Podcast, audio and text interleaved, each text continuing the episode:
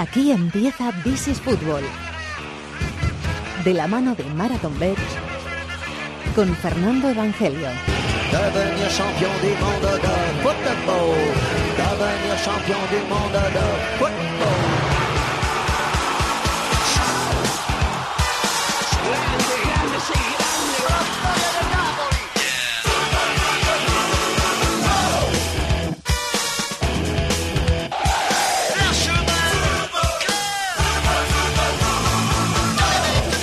Tal? Bienvenidos al Rincón del Fútbol Internacional en la cadena COPE. This is Fútbol capítulo número 343. Tercera jornada de la fase de grupos de la Liga de Campeones para cuatro equipos españoles.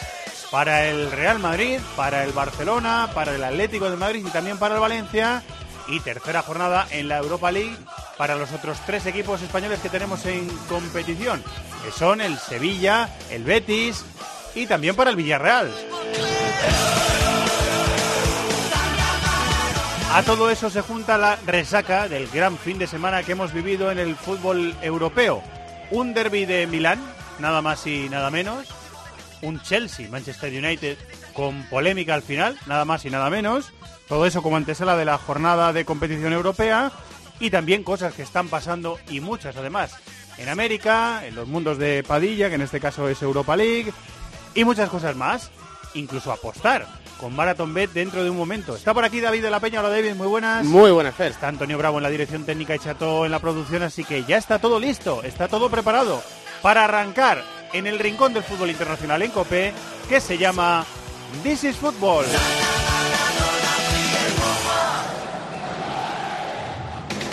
De lunes a viernes, el partidazo de Cope es mucho más que deporte. El día en el que la FIFA ha elegido a Luka Modric como el mejor jugador del año. Luka, muy buenas. Buenas. ¿Te consideras el mejor? Como todos votaron a mí como mejor, sí.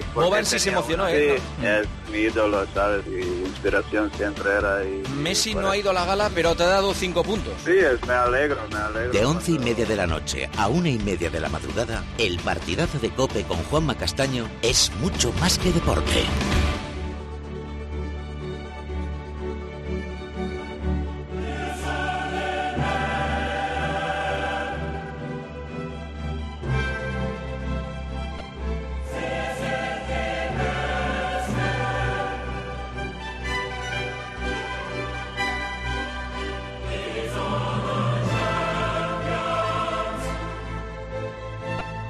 Vamos allá, el baile comienza el martes con el vigente tricampeón de Europa. En medio de la tormenta llega un equipo que parece asequible para curarse un poquito las heridas, el Victoria Pilsen. Hola maestro Maldini, muy buenas, ¿cómo estás? Hola, ¿qué tal? Muy buenas, aquí estamos, Eh, esperando una buena jornada de Champions. Vaya jaleo que hay en el Madrid, ¿eh? Sí, sí, sí, es un jaleo importante, la verdad.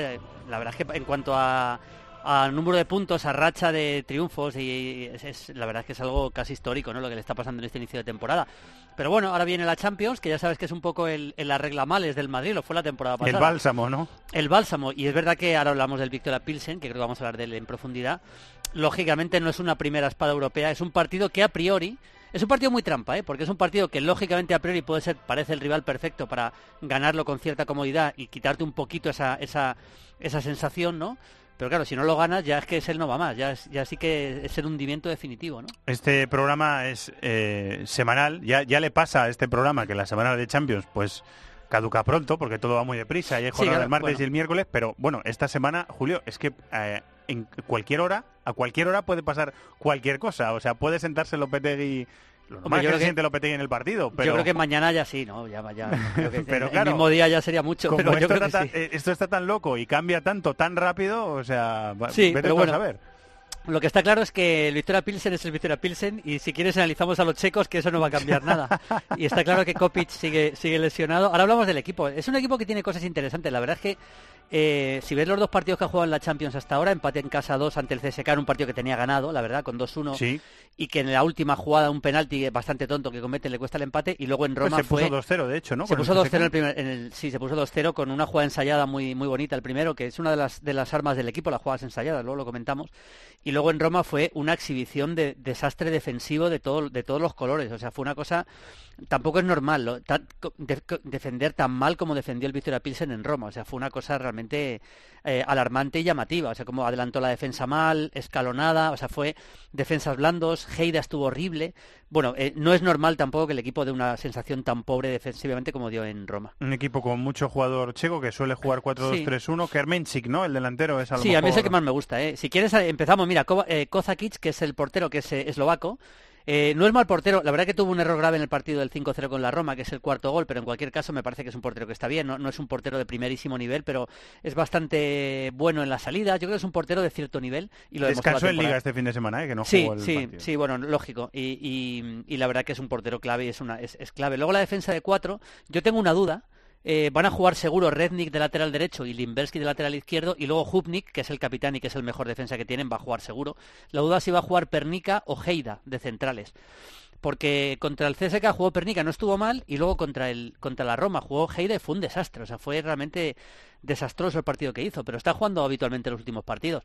Eh, el mejor defensor es Hubnik, y luego con Limberski, que seguramente tú le has visto jugar, es un, Con la es un la- selección checa, sobre todo. Sí, es un later- es diestro, él ha jugado mucho de lateral derecho, pero está sentándose en el lateral izquierdo, es un jugador ya bastante veterano, creo que son Le he visto 35 de años. centrocampista también. el De Limberski. centrocampista, sí, es un jugador que no tiene velocidad, lógicamente, y con la edad que tiene menos, pero que recorre la banda con cierto peligro y luego tiene, es, técnicamente es muy bueno. Hace una cosa muy habitual que es los pases con el exterior, como hace Modric. Bueno, pues ese tipo de cosas lo, hace bastante, incluso abusa de ello el Limberski.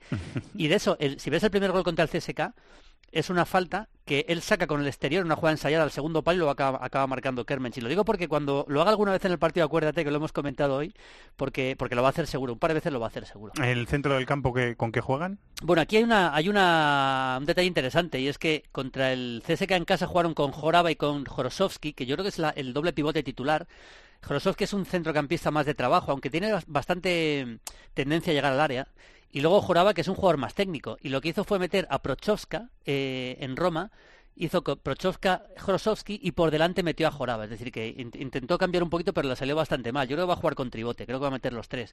A Prochowska, a a, y a Joraba los tres. De los, de los tres realmente el más defensivo es Prochowska, pero los tres son jugadores que no son medios de contención puro. Digamos que es un equipo relativamente blando en esa posición. Y eso para el Madrid también es bueno. A Kolar también le hemos visto con la selección checa, Sí. el que juega un poquito más adelante. Sí, Kolar juega detrás del punta de Kermenchik, que es el mejor, luego hablamos un poco más de él. Eh, jugó contra el CSK, fue suplente contra la Roma. No es mal jugador, yo le veo muy, intermitente. Es un futbolista que técnicamente está bien, pero es que es muy. aparece y desaparece durante los partidos, tiene muy poca consistencia. A mí es, a mí es un futbolista que no me, no- nunca me ha entusiasmado y, no me entusiasma demasiado. Luego hay otra cosa importante, eh, eh, Fernando, y es la baja de Kopic. Kopic está lesionado, se lesionó hace como tres semanas aproximadamente y no va a poder jugar. De hecho, no se sabe, no hay fecha de su reaparición todavía. Es un jugador de banda derecha bastante técnico y también bueno a balón parado, no es muy rápido. Y le ha, le ha creado un poquito creador de cabeza Verba eh, suplir a Kopic, porque metió a Zeman el otro día, puede meter a Akpay el, el nigeriano también, que es más extremo puro, pero tampoco es un jugador de, de demasiado nivel, la verdad. Y yo creo que ahí tiene una duda importante de, que, de qué va a hacer. Por eso yo creo que al no estar Kopic se va a decantar por un tribote un poquito más, teniendo en cuenta el rival que tiene enfrente. Y el delantero, el, el chico que marcó los dos goles eh, Sí. contra el CSK, que era el más destacado, decíamos, Kermenchik. Sí, Kermenchik. Bueno, eh, es un eh, tiene 25 años. A mí es un delantero que me gusta. De hecho, me sorprende que siga fútbol checo. Es un delantero el- interesante, sí. Sí, sí, porque le ves, es, tiene mucha envergadura, va bien de cabeza. es el- dice, bueno, este es el clásico delantero tanque checo de toda la vida, que por eso está en la República Checa, no sale de ahí porque es bastante torpón, pero no te creas, o sea, es un jugador que, hombre, no es que sea Harry Kane, tampoco exageremos, pero, pero sabe jugar, o sea, sabe, sabe, sabe recibir de espaldas. Eh, de vez en cuando hace acciones individuales bastante buenas asistiendo a compañeros, te sorprende con las cosas que hace. Es un delantero con más, con más registros de los que de los que en principio parecería. Y luego hay que hablar de Kovarik. Kovarik es el, el no extremo izquierda, pero juega pegado a la banda izquierda, es un jugador zurdo que sí que está jugando en los dos partidos de Champions y sobre todo a balón parado es clave, porque es el hombre que saca todo, que ejecuta todo a balón parado. Así que bueno, ese sería un poquito el, el once tipo del, del Victoria Pilsen. No hay muchos cambios que pueda hacer. Puede entrar Reznice, que es un delantero centro suplente, pero no va a jugar con dos puntas. Y tampoco hay mucho más, la verdad. En, en este equipo que ha perdido el liderato de la Liga Checa, después de ganar la temporada pasada con bastante autoridad, acaba de perder el liderato de la Liga Checa y que lógicamente en condiciones normales yo creo que no va a pasar de grupo y debería ser cuarto detrás del CSK. Eso sería lo normal. Luego vamos Sí, a ver. luego el fútbol ya sabemos. Vamos a ver lo que ocurre. que Hay un- normal muchas veces no tiene mucho, ¿no? Hay un jornadón en, en Champions, enseguida lo analizamos. Estamos y durante toda la semana te estamos escuchando aquí. Hombre, o sea claro, que- sí, sí. O sea, mañana hago el partido del y- Madrid. Mañana hago el partido del Madrid. Luego el miércoles me voy a Dortmund a hacer el partido en la tele del Dortmund Ah, bueno. que es, es un partido que me apetece mucho Qué hacer en el estadio, lo que significa ese estadio y Qué tal. guay. Y luego el jueves hago el, el Milan Betis, que es un partido que me parece muy atractivo, ese Milan Betis. Vaya semana también. tienes, ¿eh? Semanita, semanita grande. Semanón, ¿eh? Vaya semanón. Sí, sí, la verdad es que sí. Muy bien, Pero bueno, maestro. Pues Muy te, bien. te disfrutaremos. Muchas gracias. Un abrazo.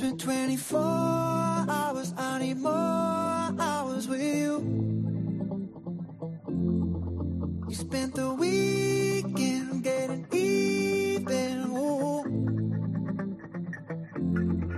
We spent the late nights making things right between us.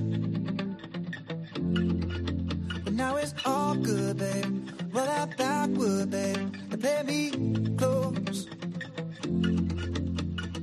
Girls like you run around with guys like me till sundown when I come through. I need a girl like you, yeah, yeah. Girls like you love fun and yeah, me do what I want when I come through. I need a girl like you, yeah, yeah. Yeah, yeah, yeah. Yeah, yeah, yeah. I need a girl like you, yeah, yeah. Yeah, yeah, yeah. Yeah, yeah, yeah.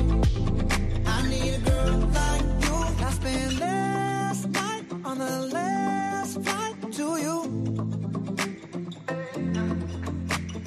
Day up, trying to get up. We spent the daylight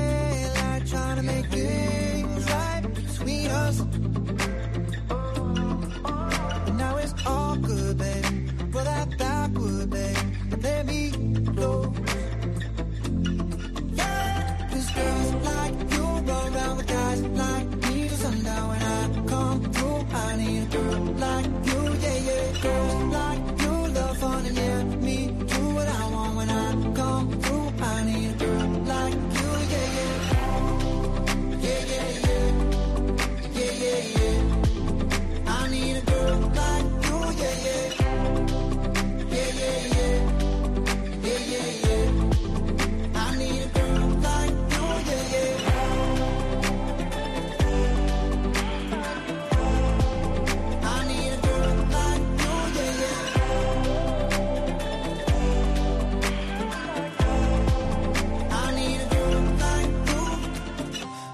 645. Maybe I'm barely alive. Maybe you're taking my shit for the last time. Yeah. Maybe I know that I'm drunk. Maybe I know you're the one. Maybe I'm thinking it's better if you drive. Not too long ago, I was dancing for dollars. No, it's really real if I let you be my mama. You girl like me, I'm too crazy. Where every other girl you meet is too fugazi. I'm sure them other girls were nice enough, but you need someone to spice it up. So who you gonna call? Cardi, Cardi. Come and rev it up like a Harley, Harley. Why is the best food always forbidden? I'm coming to you now doing 20 over the limit. The red light, red light, stop. I don't play when it comes to my heart, let's get it though. I don't really want a white horse in a carriage. I'm thinking more white horses and carriage. I need you right here, cause every time you fall, I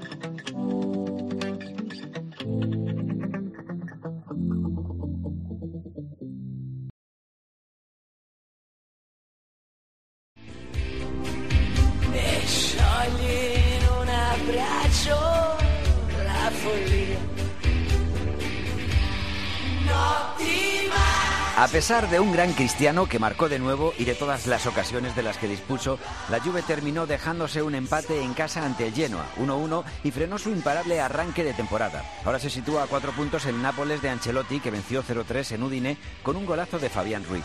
En el derby de Milán, Icardi marcó el gol de la victoria del Inter en el descuento y ayuda al próximo rival europeo del Barça a encadenar siete victorias consecutivas, frenando la racha de su enemigo local, que será el próximo rival del Betis. La Roma, alicaída, perdió en casa 0-2 con el Spal. Goleada del Atalanta en campo del Kievo, que sigue siendo el único equipo de las grandes ligas con puntuación negativa por sanción administrativa. 1-5. La Lazio ganó 0-2 en Parma y hubo tres empates. 3-3 en el Frosinone Empoli, 2-2 en el Bolonia Torino y 1-1 en el Fiore Cagliari.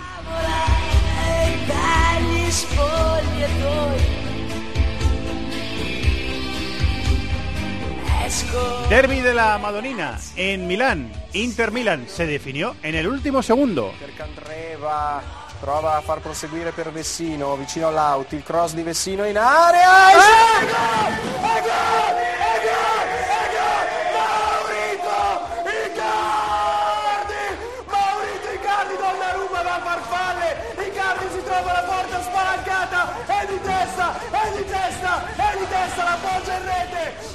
Un gol vivido por un ultra italiano, en este caso, el de Icardi en el último suspiro, David. Ese señor de bigote que a veces vemos en los, en los platos de televisión. eh, Sí, sí. gritando y corriendo de un lado a otro. Es ese, ¿no? Ese es el que narra el, el gol. Eh, 1-0. Ganó el Inter al Milan, el derby de la Madonina. Derby que estuvo... Bueno, tampoco fue un partido espectacular, ¿no? Fue una piedrecilla, ¿no? Fue una piedrecilla en el camino, en sí. el camino. Ah, yo siempre afronto el derby con mucha ilusión y en los últimos 7-8 años se me va apagando... Pero ha habido eh, partidos de goles, vida, ¿no? bueno, sí, pero aún incluso los que, ha- los que han tenido goles... Es que claro, eh, te remontas un poco a los Milan Sí, claro, Inter. si te pones con- nostálgico y te pones a pensar en los 90. Claro, o- bueno, y tampoco, o- te voy a decir, cuando en, en 2010 ha, ha habido muy buenos derbis, o cuando ha estado Mourinho, cuando ha estado Allegri en el Milan, ha habido partidos de más calidad, pero bueno, cada vez son peores, yo creo, es que no termina de remontar, y eso que a mí me parece que, si echas un poco la vista atrás, hace dos o tres años, los dos equipos tenían peor plantilla que ahora, pero bueno, no sé si es un poco un tema del, del perfil de entrenador por el que se apuesta en la Serie A, pero a mí me dio la sensación de que eh, no se arriesgaba nada. O sea, tú veías a, a los, a los centrales de los dos equipos con la pelota, jugaban con el pivote y el, y el pivote eh, mandaba siempre la pelota hacia afuera, no, no querían colar envíos entre líneas para no perderla el balón, que no hubiese contragolpe y claro, eso Mucho respeto, un ¿no? ritmo muy tedioso y, y bueno, en mi opinión un partido bastante flojo. Eh, aún así, el Inter mereció ganar. Me- a mí me dio estuvo la sensación. mejor. A mí me pareció que estuvo mejor de principio a fin. O sea, sin hacer grandes cosas, pero por lo menos ese pase hacia afuera que daba el Inter, como los que recibieron eran Politano y Perisic, que son dos jugadores verticales, rápidos, que intentan conducir, que intentan desbordar, por lo menos agitaron un poquito el árbol y al Milan le costó bastante más. Encontrar a Higuaín casi fue imposible, fue un, un partido bastante pobre de Higuaín y, y muy poquitas ocasiones de- del Milan. El Inter sí tuvo más y al final, con para mí un fallo de Donnarumma como... La salida, que duda mucho, ¿no? Sí, eh, Duda sí. si salir o no salir, Sí. sale y deja la portería se, se vacía. escuchaba ahí un, un grito en la narración que podemos traducir como Donnarumma por uvas o así a lo- españolizando y es que yo creo que Donnarumma todavía tiene este problemas de a la hora de tomar decisiones es un portero que tiene un potencial tremendo deja paradones impresionantes pero es un poquito todavía joven a la hora de tomar decisiones y para mí falla en el, en el gol de Icardi Eh, Icardi ayer tocó 15 veces la Es- pelota, es alucinante el tuvo dato. dos remates Sí. y ha marcado los últimos cuatro goles que ha metido el Inter, los ha marcado él. Sí. O sea, pero delantero, delantero. pero eh, delantero muy alejado del fútbol moderno, ¿no? O sea, es que 15 balones Sí, es... es verdad. Uf, no sé si Es muy poquito, sí. Ah, bueno, en el fútbol italiano ahora mismo, eh, tener a un delantero un poco aislado del juego, yo creo que... Porque para mí en Italia no se juega de, de forma como se hace en España, como se está haciendo ahora en la Premier League con los entrenadores que hay. Sí que es un poquito un fútbol más vetusto, vamos a decir. Entonces sí tiene bastante sentido que eh, si estás atacando en posicional dejes ahí un poco aislado al delantero y ahí Cardi sí que hay que reconocer que dentro del área a mí me parece un jugador, vamos, que te amenaza constantemente. los 15 toques, 6 fueron dentro del área. Sí, es, un jugador que te amenaza constantemente dentro del área, que tiene mucha agresividad para buscar el remate, que es una culebrilla ahí, se, se gana muy bien eh, zona de disparo y, y bueno, al final lo acaba decidiendo y es un gran activo para el Inter. Pero bueno, no sé si a la hora de salir en Euro- a Europa a lo mejor hay que, hay que pedir un poco más, a, que participen un poco más todos, incluyendo al 9. Pues vamos ahí. Toca el Barça, toca ir al Camp Nou, es partido de, de Champions eh, grande. ¿Qué le podemos decir a los aficionados del Barça que están escuchando el programa? Que se van a enfrentar a su oponente, sin Messi, se van a enfrentar a su oponente por la primera plaza del grupo, porque los dos equipos han ganado los dos partidos, tienen seis puntos y se van a disputar, en teoría, se van a disputar el, el liderato del grupo. Bueno, eh, evidentemente yo creo que el hecho de que no está Messi condiciona absolutamente todo, ¿no? Porque yo creo que ahí el Inter puede jugar a otra cosa. O sea, si yo creo que igual si está Messi, Spalletti plantea el partido para que él no tenga espacios y ahora yo creo que si vas a buscar al Barcelona un poquito más arriba, si, el, si se rompe el partido ya no es tan peligroso porque no está Messi. Es verdad que el Barcelona tiene jugadores como Dembélé, o Dembélé, como Coutinho, que sobre todo Dembélé en ese tipo de escenarios que te, te puede rendir francamente bien, pero claro, la amenaza es inferior. Y luego, pues yo sinceramente en cualquier caso, ya sea eh, permitiendo alguna transición más yendo más arriba o esperando abajo, si veo a un Inter conservador en sus decisiones con balón. O sea, arriesgarlo poco, como vimos contra el Milán.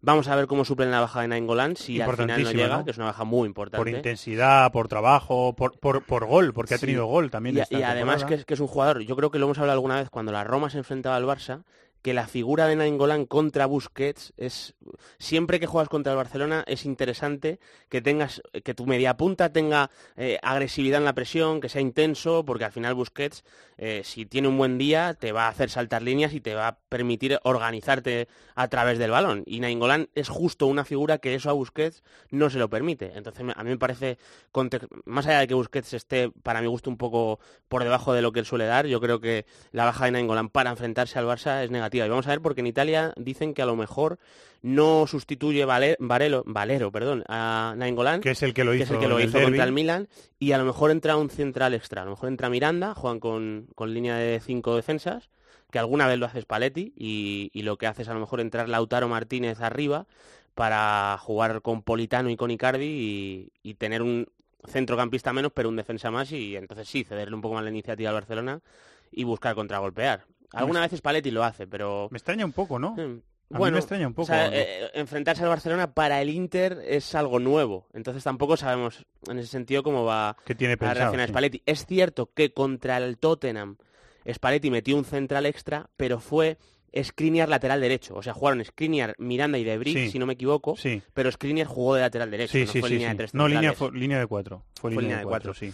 Y vamos a ver si adapta por ahí el Inter o, o si decide mantener un poco la estructura y meter a un centrocampista como Valero o, otro, o Lautaro incluso como segundo punta, que ya lo hemos visto. Reconozco que el rendimiento de Brozovic como mediocentro posicional me, me está sorprendiendo porque cuando empezó, bueno, ya Spalletti lo, lo utilizó en doble pivote la pasada temporada, bien el, en el Mundial, eh, claro, estaba Badeli ahí, que es un poquito más perfil aproximado de, de mediocentro posicional y no tanto Brozovic, que yo le he visto más rendir como futbolista de banda o incluso como interior con mucha llegada en el Inter en temporadas anteriores.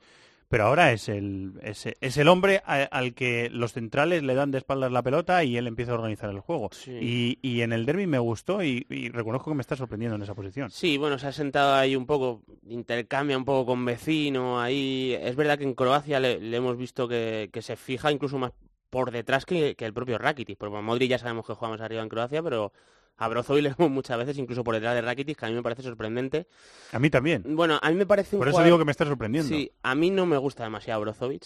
En general, no solo como mediocentro, me parece un jugador un poco desordenado y eh, que se mueve demasiado y no me parece demasiado creativo. Creo que es un jugador que bien aprovechado como llegador, creo que tiene buen disparo, que, que carga bien el área, En pero eso estamos de acuerdo, sí. pero me parece un jugador que si se le presiona bien, a mí me parece que el Inter, los dos centrocampistas que suele usar en, en el medio, porque Valero no suele jugar ahí, por un tema de que al final Spalletti yo creo que está priorizando más eh, el, el hecho Quiere de presionar, claro, y sobre todo qu- quiere dinamismo en los centrocampistas, o sea, quiere que puedan eh, presionar, que, que puedan volver, como él sabe que a través de la pelota tampoco el Inter puede controlar mucho los partidos, pues está apostando por ese perfil de jugador y, y a mí me da la sensación, lo vimos por ejemplo contra el Milan, Gatuso suele defender siempre con mucha gente por dentro y, incluso los dos hombres de banda van muy atrás, entonces tienes que tener un punto de creatividad para, para desbordar al, al Milan, ¿no? Y, y Brozovic tampoco ofreció eso, entonces yo creo que si el Barça enfoca bien ahí la presión sobre él, es un jugador que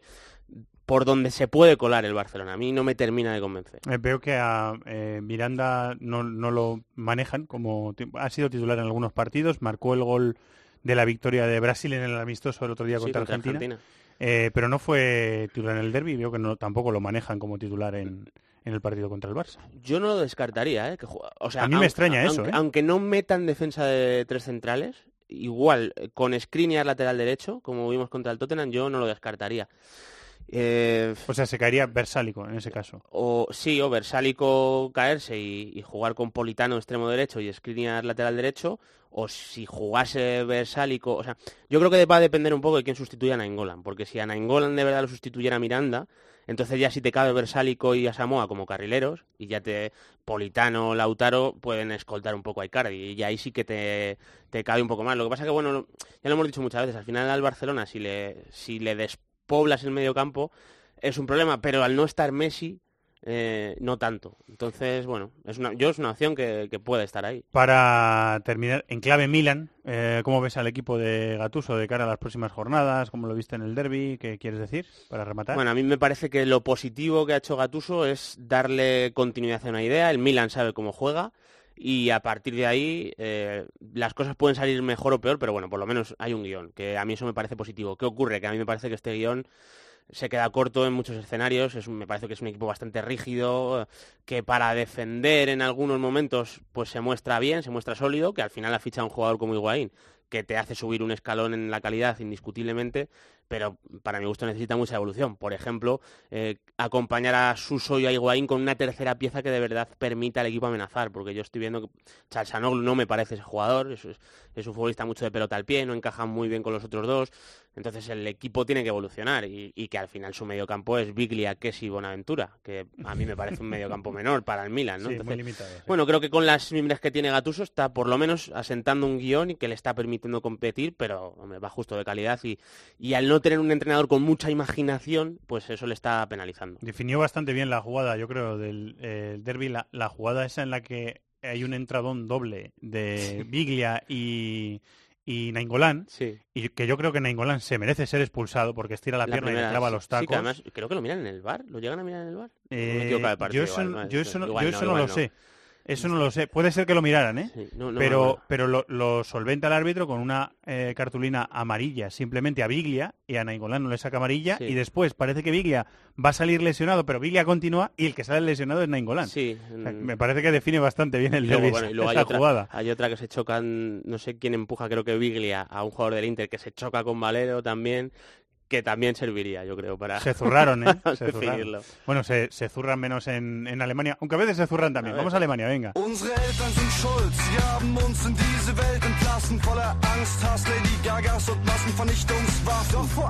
Pasión por el fútbol internacional. This is Fútbol en COPE.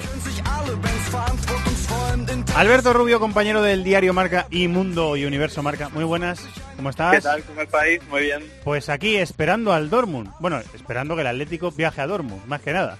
Eh, ese partido va a ser el miércoles. Ya nos ha contado Maldini que lo va a comentar allí en la tele, que es un privilegio poder estar en el Signal Iduna Park. Privilegio que van a eh, tener también Rubén Martín y, y Antonio Ruiz, que van a contar el partido en tiempo de juego. Líder, el Dortmund. Eh, y con Alcácer enchufado, Alberto, aunque he leído en alguna información, en la UEFA no lo registran así, pero he leído que eh, el otro día que lo cambiaron al descanso a Alcácer estaba un poquito tocado muscularmente y que sería duda. Sí, bueno, pero yo creo que Alcácer está demostrando que si llega para jugar los últimos 18 minutos... Con eh, eso le vale, ¿no? le vale, sí, lo decía un poco eh, en broma porque sale a gol cada 18 minutos con el con el Borussia Dortmund, lo cual es una absoluta barbaridad. El otro día solo juega 45 precisamente porque se va molesto muscularmente y aún así le da para hacer un gol, ya suma 7, es el máximo goleador de la Bundesliga y yo creo que es el espejo de un equipo que, como diría Becker, eh, la tierra y los cielos le sonríen porque el Borussia Dortmund es el máximo goleador de la Bundesliga. En Europa solo le supera el Paris Saint-Germain, que tiene 37 goles el Paris Saint-Germain, 27 el Dortmund. Es el equipo menos goleado de la de la Bundesliga y yo creo que lo más importante de todo es que en el Borussia Dortmund se está viendo lo que es Lucien Favre, su, su entrenador. Estamos viendo un Borussia Dortmund ordenado atrás, vertical y agresivo adelante como eran su Borussia Mönchengladbach o su Niza que el primer año estuvo disputándole la liga al PSG casi hasta el final. Empezó con un poquito de tos, ¿eh? David, el Dortmund, recuerdo la- las primeras jornadas un poquito dubitativas en Alemania, aquella jornada de Copa, aquella ronda de Copa que al final era, me parece, contra un tercera división y resolvió el partido empatándolo en el último minuto, forzó la prórroga fue, contra el minuto. y, y al final acabó ganando el, el partido. Y a partir de ahí se ha, ha ido carburando y el equipo está funcionando bastante bien, con Marco Royce eh, ya con continuidad y jugando muy bien, con Jadon Sancho, que es uno de los máximos asistentes de- del fútbol europeo, ocho asistencias y lleva dos goles también, y ha encontrado un nueve como, como Alcácer, o sea que está, está rindiendo muy bien el rival del Atleti. ¿eh? Sí, está en un momento de forma. Eh, En, toda la temporada ha jugado 11 partidos y ha ganado 9, ¿eh? y ha empatado 2. O sea, todavía no ha perdido el Borussia Dortmund. Bueno, al final es lógico, entrenador nuevo, hay que asentar la idea. eh, empezó con un pivote que fue Witzel y dos interiores, que eso desplazaba a Royce a una banda. Y yo creo que lo que ha hecho, a mí me parece, Alberto igual lo recuerda, yo creo que en el Gladbach Royce ya jugaba por dentro con Fabre. Y, Sí, y, y Royce explotó totalmente con él y es un reencuentro que, Buen apunte, sí. que, que se está notando que Royce está cómodo y que el entrenador comprende bien que necesita Marco Royce, que en mi opinión es un 9 como Alcácer, que es que le va de maravilla a Royce, porque Alcácer es muy rápido en todo lo que hace. O sea, si tiene que venir al apoyo, tocar rápido e irse, eso a Royce le viene bien y luego tener un delantero que arrastra rivales, que se desmarca tanto en vertical. Para aprovechar los espacios. Claro, o sea, se encajan muy bien los dos y luego encima eh, está metiendo siempre extremos verticales rápidos porque los tiene en plantilla, aunque ahora está jugando Larsen, pero Jadon Sancho, Pulisic son jugadores que son verticales y que Sí. lo que comenta Alberto, le viene muy bien al equipo para transitar rápido. Yo creo que ha encontrado varios jugadores que son muy del, del molde que le gusta a Fabre y, y el equipo está funcionando muy bien. Eh, parece, bueno, parece, eh, Alberto, es baja Kanji, el central suizo, que a mí me gusta bastante. Muy bueno. Eh, el otro día jugaron Diallo y Zagadou, se supone que van a ser solo los centrales contra el Atlético de Madrid. Y Arraf se, per- se perfila como lateral izquierdo. Y lo está haciendo bien, ¿eh? Tanto en la derecha como en la izquierda, cuando, cuando está jugando, ya se ha sentado como, como, como titular Arraf en el, en el Dortmund. Sí, eh, empezó sin jugar absolutamente nada, debutó, marcó un gol, en los dos siguientes partidos dio dos asistencias, lo que le valió para ser elegido jugador revelación del mes de septiembre en Bundesliga para Lothar Matthaus. Eh, Favre reconocía que es un jugador que tiene que mejorar en el aspecto defensivo, el propio Arraf también lo, lo hacía en una entrevista que, que le hicimos en, en Marca, pero hacia arriba a mí Arraf siempre me ha parecido un cañón, creo que es un futbolista que es tremendamente rápido, que transita muy bien, que es algo que, como decía David, a, los equipos de Fabre les viene a las, a las mil maravillas y que poco a poco estoy seguro que le va a ir comiendo el terreno a, a Piszek. Por cierto, con respecto a lo que decís antes, el, partido de Copa, yo creo que el, el partido de Copa y un 0-0 en Hannover son el cambio de la, de la clave de este Borussia Dortmund, porque el 0-0 en Hannover me parece el peor partido del Dortmund en, en toda la temporada y es ahí cuando se hace ese cambio de 4-3-3 a, a 4-2-3-1 y además de Arraf significar a Bitzel. El otro día decía Roberto Martínez que le parecía Sí. el mejor fichaje de toda la temporada y yo creo que es un jugador que está muy infravalorado para todas las cosas que le da a sus equipos. A mí me da la sensación eh, que el, el Dortmund ha sido en las últimas temporadas un equipo eh, joven, muy alegre, muy ofensivo, peligroso, eh, pero algo bisoño en el medio. Hemos asistido a, la irrupción de Weigel como bueno, uno de los jugadores más prometedores del futuro del fútbol alemán. Al final, Weigel parece que se ha estancado un poquito en esa progresión, pero claro, Bitzel Delany es, es un doble pivote de más consistencia, de experiencia, porque los dos tienen mucha experiencia. O sea, yo creo que es un equipo más adulto el Dortmund Y- en ese sentido que en, que en pasadas Sí, temporadas. Y yo, creo, ¿eh? y yo diría que con la inclusión de ambos más dinámico, porque yo creo que Weibel es un centrocampista para jugar a, a menos revoluciones. Yo- o sea, es un- siempre un apoyo por detrás de la pelota, un jugador que te mueve de un lado a otro. Yo creo que necesitas una Más a lo mejor para tener más estable. posesión. Claro, una posesión un poco más estable. Y yo creo que los atacantes, los cuatro que pone por delante del doble pivote Fabre, yo creo que encajan bien con... con Rock que- and roll, con ¿no? que- sí, exactamente. con que jueguen rápido su doble pivote, que, que sepa cuándo presionar. Delaney a mí me parece un jugador que, que es muy intuitivo para saltar a la ¿eh? presión, se mueve bien. medio centro, ¿eh? Y yo creo que encajan, los dos encajan bien eh, con, con las características de los atacantes. Sí, eh, además yo creo que, que- que encajan muy bien con los atacantes porque además lo- ellos ponen un poquito el orden y es que los atacantes eh, son vertiginosos y son variadísimos. Al, al final son jugadores muy anárquicos eh, tácticamente que tienen en el desequilibrio eh, Jadon Sancho en el regate, Pulisic en la, en la conducción, Alcácer en el, en el desmarque y el, y el ser un poquito eh, ratón de área, Brun Larsen en, en sus llegadas atacando el, el segundo palo. Es un equipo eh, tan difícil de, de controlar por esa anarquía táctica que ya hemos visto 14 goleadores distintos del, del Dortmund en lo que va de temporada. O sea que el, Atlético va a tener que estar atentos no a uno, sino a muchísimos peligros. El otro día vimos un equipo más dominador en el Madrigal, o en el Estadio de la Cerámica, perdón, eh, contra el Villarreal en la primera parte. ¿Te, te imaginas, eh, David, un Atleti más, a lo mejor más precavido, más protegido ante esa verticalidad del Dortmund? Yo, es que creo que en est- en- siempre que hablamos del Atleti estoy más o menos diciendo lo mismo porque no veo evolución, pero es que me parece que de momento Simeone, eh, vamos a ver, Simeone, todos eh, sabemos que la evolución del Atlético de Madrid con Simeone fue más conservadora, ¿no? O sea, el Atlético de Madrid se asentó en la elite europea con Courtois de portero, o sea, repliegue, dominio del área, Godín como cacique en la defensa y Diego Costa para contragolpear, atacar espacios abiertos con eso al Atleti no le ha bastado para ganar la Copa de Europa, aun quedándose cerca, pero le ha permitido tener músculo económico para mejorar la calidad de su plantilla. Que lo ha hecho. Y lo ha hecho, pero lo ha hecho además, lo ha hecho con jugadores, en mi opinión, que le obligan a cambiar un poco el discurso. Porque tú ahora mismo, Rodri, que es una apuesta de club, a mí me parece eh, un medio centro para cambiar el, el discurso por uno con más, de tener más pelota.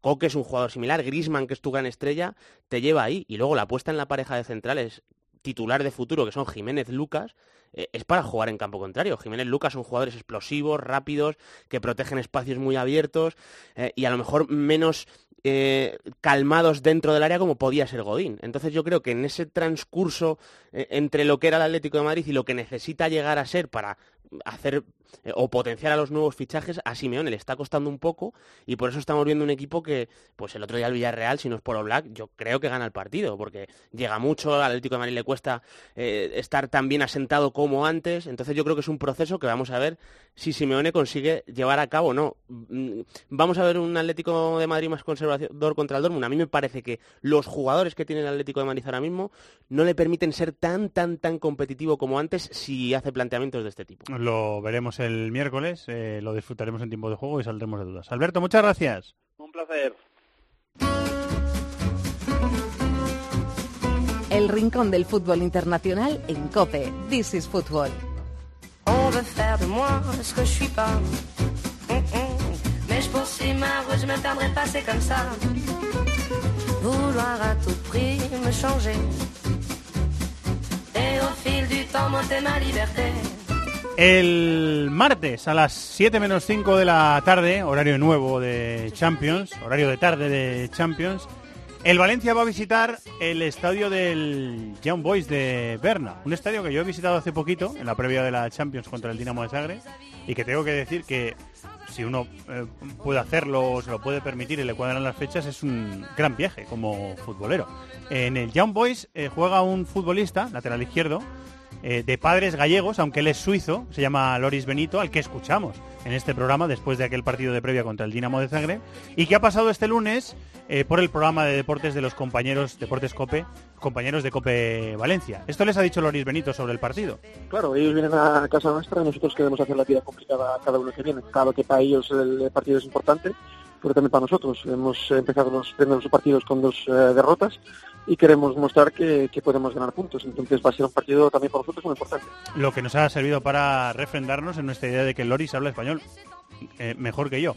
Hola compañero Alen Valnegri, compañero de Vini de Gol, muy buenas, ¿cómo estás? Buenas, buenas tardes, Fer, ¿cómo estás? Bien, gracias. Me parece un viaje muy chulo. Eh, Berna es una ciudad cara, pero eh, me parece un viaje muy chulo, un estadio pequeñito, una afición ilusionada, pero eh, pero que va animando al equipo durante todo el partido. Es verdad que césped eh, artificial eh, o mixto, podríamos decirlo así. Eh, y un equipo que a lo mejor no te va a plantar mucha exigencia deportiva, pero me parece un me parece un gran viaje para hacerlo como aficionado. Vamos.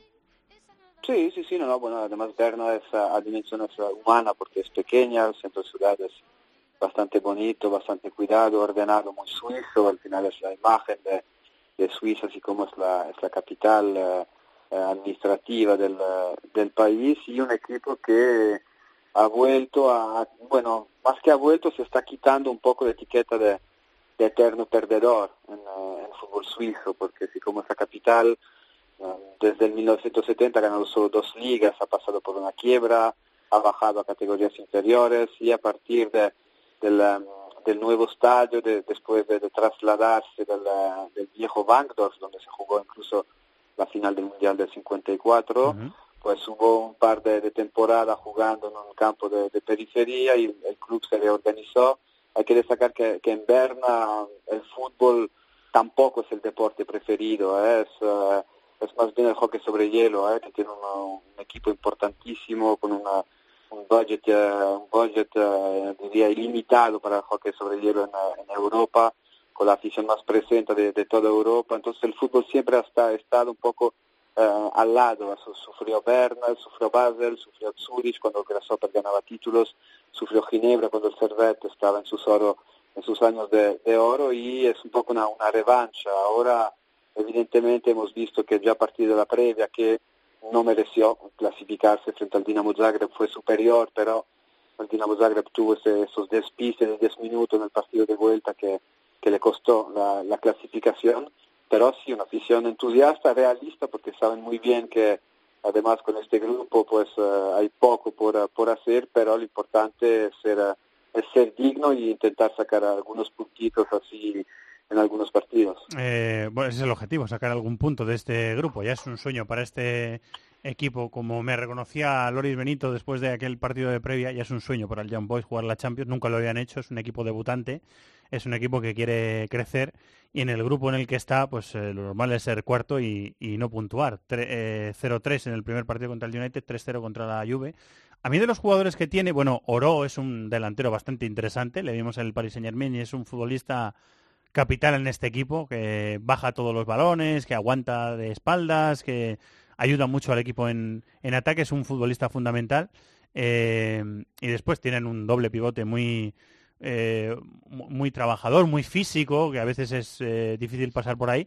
Y en Babu, el lateral derecho que le hemos visto con Suiza, le hemos visto ser internacional, es un lateral muy, muy ofensivo, igual que Lori, son dos laterales muy ofensivos eh, que se proyectan mucho en ataque. Alguna cosa interesante tiene este equipo también. Sí, bueno, es un equipo que juega un fútbol simple, ¿eh? es un fútbol muy directo, muy vertical, aprovechando la- los centímetros de, de Oaro, que tiene un, eh, un juego un juego aéreo espectacular, y la, la magia de, de y Azaleh, Azaleh, que ganó una Champions africana con, la- con el todopoderoso Masende, y que eh, te da este punto de imprevisibilidad, si no es un equipo bastante previsible, es verdad que tiene laterales bastante ofensivos, Benito muy bien en fase ofensiva, quizás en fase defensiva sufre los, uno contra, contra uno, le cuesta darse la, la vuelta. Eh, Mbabu es, muy físico, pero evidentemente es un jugador que ha crecido más, eh, formado en Servette, se fue muy joven a la Newcastle, donde incluso debutó en la, temporada cuando Newcastle bajó a, segunda división y lo fichó el, Young Boys, que tiene un poco esta política de, de, de, de recuperar los, los futbolistas suizos jóvenes que se han ido al extranjero, que no han tenido, que no han tenido espacio. Musaso también, eh, que juega en el doble pivote con Sanogo, también eh, estaba en el, en Gladbach. Hay Ulisse, el defensa central, que volvió de una experiencia, eh, experiencia po- poco positiva en el, en el Werder Bremen. Y después algunos jóvenes interesantes, Fastnap, que debutó con la, con la selección, es un centrocampista externo, es, es un clásico 4-4-2. Seoane, que por cierto es también hijo de gallego, jugó en el Deport en su, eh, en su momento hace, hace más de una, una década, que fichó este año porque Adi Uter se fue al Eintracht de, de Frankfurt después de, de conseguir el, eh, el título. Es un fútbol muy directo, muy vertical, eh, quizás en la defensa central también sufren bastante porque Von Bergen, que es el titularísimo, no es, eh, de los más jóvenes y sufre cuando, cuando el ritmo el ritmo empieza a ser, a ser muy alto. Yo le veo a Damero, a Basoli ponerle en gran dificultad. El segundo central tienen bastante problemas en este momento.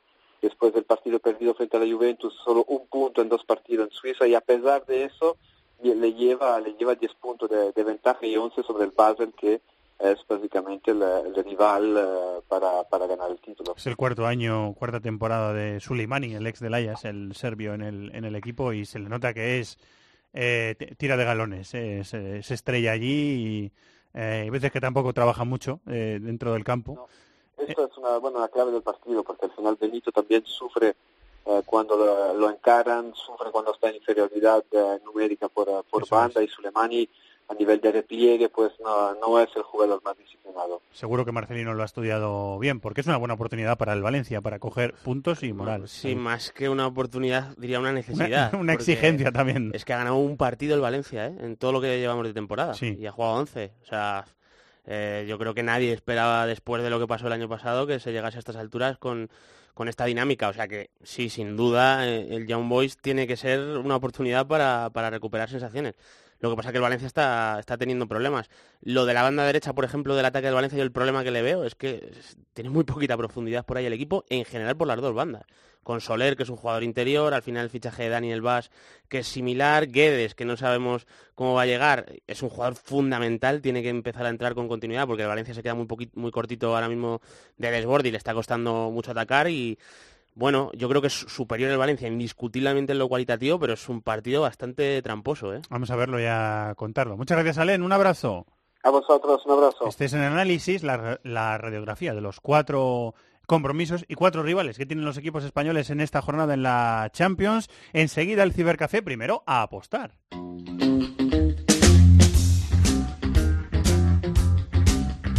De la mano de Marathon Bet. This is Football.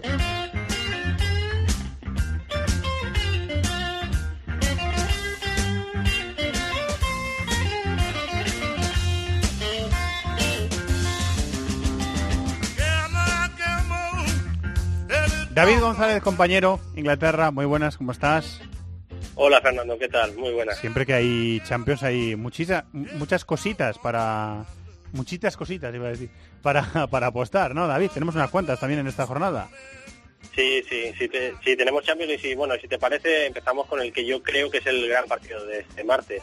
Juegan en Old dos clásicos, juegan Manchester United y Juventus, que nos enfrentan en Champions de 2003, y traemos dos apuestas, vamos a ver. Traemos la victoria de la Juve, que se paga a 2,51, ¿Sí? y por otro lado una un poquito menos arriesgada, según la cuota, que es que simplemente que ambos equipos marcan, que esto se paga a 1,84. Bueno, eh, sí, se paga un poquito menos. A mí casi me sorprende, pero son apuestas interesantes en el Manchester United de Juventus, que enseguida vamos a hacer la previa con, con Dani Gil y con David de la Peña. Tenemos más partidos, ¿no? Hemos hablado del Borussia Dortmund Atlético. ¿Qué apuestas me ofreces en el Borussia Dortmund Atlético? Sí, yo creo que es también otro de los duelos de, de la jornada. Los alemanes, por ejemplo, llevan un ritmo goleador, me he fijado en el último mes, que salen casi a cuatro goles, salen como a tres eh, con ocho goles por partido. Pero claro, ahora tienen a Jiménez, tienen a Oblak, tienen, bueno, tienen al Atlético Madrid enfrente. Así que el más de 1,5 goles para el Borussia se paga a 2,31. 2,31, no está mal. Interesante. ¿sí? Mientras, sí, mientras que la victoria, todo lo contrario, la victoria del Atlético manteniendo la portería a cero se paga a 4,85 por euro apostado. Bueno, y te llevas que como un- te dije, creo que ¿eh? esto tiene value. Sí, sí, o sea, te, te- te llevas un dinerito ahí. Son dos apuestas interesantes. Y también tenemos dos apuestas para el PSG Nápoles, partido del que vamos a hablar enseguida también. Sí. Hoy la novedad es que no traemos al Liverpool, que siempre lo solemos traer por aquí. Es verdad, Pero bueno, traemos traemos al grupo del Liverpool, así que también juegan directamente. Que bueno, vamos a traer el X2, que es que el Nápoles no pierde, se paga a 2,86. Te digo otra rápida, mira, te digo que si ganan los de Tuchel con autoridad, o sea, quiero decir, si ganan eh, al descanso y al final del partido se paga a 2,13. Bueno, pues esa apuesta está eh, echada también en tres buenos partidos, ¿eh? Que hay, hay, hay alguno más, pero tres buenos partidos en la jornada que hemos apostado con Marathon Bet. Muchas gracias, David. Venga, gracias a vosotros. Ahora la suerte, como siempre decimos, está echada. Cuotas sujetas a cambios, hay que jugar con responsabilidades para mayores de 18 años, siempre lo decimos. Y además podéis consultar las condiciones en marathonbet.es. ¡Los de las cuotas! ¡Los de las cuotas! MarathonBet. Regístrate ya y disfruta de grandes cuotas, además de una amplísima oferta de mercados, promociones, eventos. ¡Los de las cuotas! ¡Los de las cuotas! MarathonBet. Extraordinario. Mayores de 18 años juega con responsabilidad. Consulte condiciones en marathonbet.es.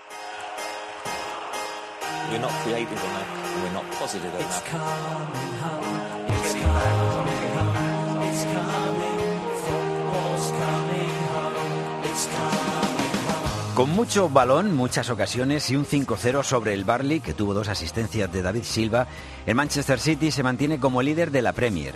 Le sigue el ritmo el Liverpool, que ganó 0-1 en campo del Huddersfield, gracias a un gol de Salah. Y se cayó de la terna de líderes el Chelsea, a pesar de celebrar con demasiada efusividad el empate que obtuvo ante el Manchester United en el descuento, 2-2. El Tottenham ganó 0-1 al West Ham. El Watford de Javi Gracia también 0-2 a los Wolves. El Newcastle de Benítez cayó en casa 0-1 con el Brighton. Vencieron el Cardiff y el Everton. Y el Bournemouth Southampton terminó en empate sin goles. Hola Dani Gil, compañero, muy buenas. Hola Fernando, ¿qué tal? Muy buenas. ¿Qué ves desde tu posición ahora mismo? Sorpréndeme. Pues tengo, tengo una visión espectacular de- del estadio de, de Old Trafford. Estoy eh, infiltrado literalmente en uno de los palcos en los que mañana van a estar aquí grandes personalidades. O sea que espero que en esta conexión no venga nadie de seguridad a sacarme de aquí a patadas. Oye, tiene una foto y nos la mandas. Sí, sí, Pero- claro, claro. Prometemos, supuesto. no, cuando- prometemos no citarte, por si acaso. Sí, lo que me sabe mal es que mañana voy a estar pasando frío y no voy a estar aquí comiendo, pero bueno, también voy a estar en, en, en Old Trafford en uno de los mejores partidos que hay en Europa, Bueno, o sea que no, no puedo No, cogerme. no te quejes que vas a estar mejor. Está que muy bien, nosotros, ¿eh? aún está muy pasando bien. frío. Eso está muy bien. Nosotros lo firmábamos Sí, sí, también, sí. ¿eh? Estar allí pasando Claro. frío y viendo un partidazo como ese. Eh, bueno, la, la polémica del otro día con Marco Gianni, el asistente de Sarri, después del... eh, en el último tramo del partido, justo cuando empata el Chelsea el partido en el descuento y, y acaba el encuentro 2-2, la polémica la encerró el propio Mourinho en, en zona mixta, ¿no? O en, o en la flash interview que le hizo En- Sky después del partido. Sí, sí, fue un incidente bastante bastante feo, bastante antideportivo, porque Marco Gianni, asistente de Sarri, pues se burló literalmente del banquillo del United cuando Barkley empató en el minuto 96. Entonces Mourinho se levanta y se encara con él por esa falta de respeto evidente. Se genera una pequeña tensión entre ambos equipos, pero bueno, finalmente queda en nada porque actúa rápidamente Sarri, que, que pidió perdón a Mourinho, Sí. eh, y me ha gustado mucho que el técnico del Chelsea hablase en plural. En la rueda de prensa dijo, nos hemos equivocado, es decir, no descargándose eh, la culpa, sino incluyéndose también como, como parte responsable. Y, y hoy Mourinho ha agradecido esa honestidad tanto de Sarri como, como del Chelsea en este asunto. Y ahora estamos pendientes de si la Federación Inglesa toma cartas eh, en el asunto, de si hay algún tipo de, de sanción. Fíjate, es curioso, me, me comentaba hace un rato un periodista de la BBC que quizá Mourinho hoy haya quitado importancia a lo que ocurrió para que tampoco reciba ninguna sanción. Es decir, mejor que no le caiga ningún partido ni a Mourinho ni a Marco Gianni eh, que no que les caiga uno a cada uno. Eh, el, otro día estuvo a punto de ganar en Stamford Bridge, David, ¿eh? Estuvo a, a- a esa jugada de ganar en Stamford Bridge, estuvo muy, muy cerquita de ganar un partido que el Chelsea dominó en muchas fases, pero que el, que el United supo darle la vuelta, supo remontar con un gran Martial y a punto estuvo de llevarse los tres puntos. Lo ¿eh? perdió en el minuto 96, bueno, o lo empató en el minuto 96. Ah, era un atisbo ahí de reacción del Manchester United después de la remontada de la última jornada, que le hubiese acercado un poquito a los puestos de cabeza, pero más que es un triunfo, yo creo que para eh, disipar los rumores Sí. de Mourinho, porque ganar en Stamford Bridge, encima un Chelsea que ha empezado muy bien, eh, hubiese cambiado totalmente, yo creo, la, la opinión. Y yo creo que era importante para Mourinho y... Aún así con el empate tuvo- sale reforzado. Sí, sale reforzado. eh, bueno, cambió eh, el plan que veníamos viendo, porque no jugó Fellaini por detrás de Matic y Pogba, sino que metió a Mata para que jugase por delante. Yo creo que también un poco para hacer espejo a- a- al Chelsea, al medio campo del Chelsea, que Jorginho no pudiera pasar la pelota cómodo. Y yo creo que el Chelsea... eh, aunque empezó bien, empezó con ritmo, no, te- no fue tan profundo como normalmente. Eso es verdad, sí. Y, y al fin- ya sabemos que Mourinho en este tipo de partidos es que siempre se adapta bien, siempre bien, sí. construye sistemas de juego que le hacen competir muy bien a su equipo y, y con Rashford y Martial aprovechando que el Chelsea suele jugar con la línea muy adelantada, pues acabó intimidando bastante y estuvo a puntito de llevarse los tres puntos. ¿Quieres apuntar algo del partido, Dani? Del partido del otro día. Pues sobre, Subrayar un poquito lo que lo que dice David, porque el, eh, Mourinho recupera ese 4-2-3-1 con situando a Pogba más o menos en la misma altura que Matic y también lo que lo que dice David, eh, a Mata de enganche con esa doble función en ataque eh, siempre siendo un jugador bisagra para, para ganar fluidez, para conectar siempre al equipo y sobre todo en defensa pues esa función de estar siempre muy enganchado, muy pegado a Jorginho para dificultar la salida de, de balón del, del Chelsea. Y luego que Alexis volvió a ser suplente en beneficio en este caso de Martial y Rashford en las bandas, no solo para tener verticalidad, sino también para frenar a William y a Hazard, eh, bueno, jugando muchas, en muchas ocasiones como, como dobles eh, laterales, y yo creo que la reacción del United en el segundo tiempo sobre todo fue, fue muy buena, se lo creyó, jugó con intensidad, con carácter, con criterio, y bueno, finalmente pierde esos dos puntos, y de ahí que Mourinho dijese al final que fue un gran resultado para el Chelsea y, nefasto en este caso para, para el United, que un empate siempre es bueno en Stamford Bridge, pero en las condiciones en las que se llegó al final, pues acabó siendo un mal resultado para, para el Manchester United. Uno de los partidos de la jornada que hemos elegido para apostar es del grupo del Valencia, es este Manchester United eh, Juventus. Eh, también partido del martes a las eh, 9 de la noche.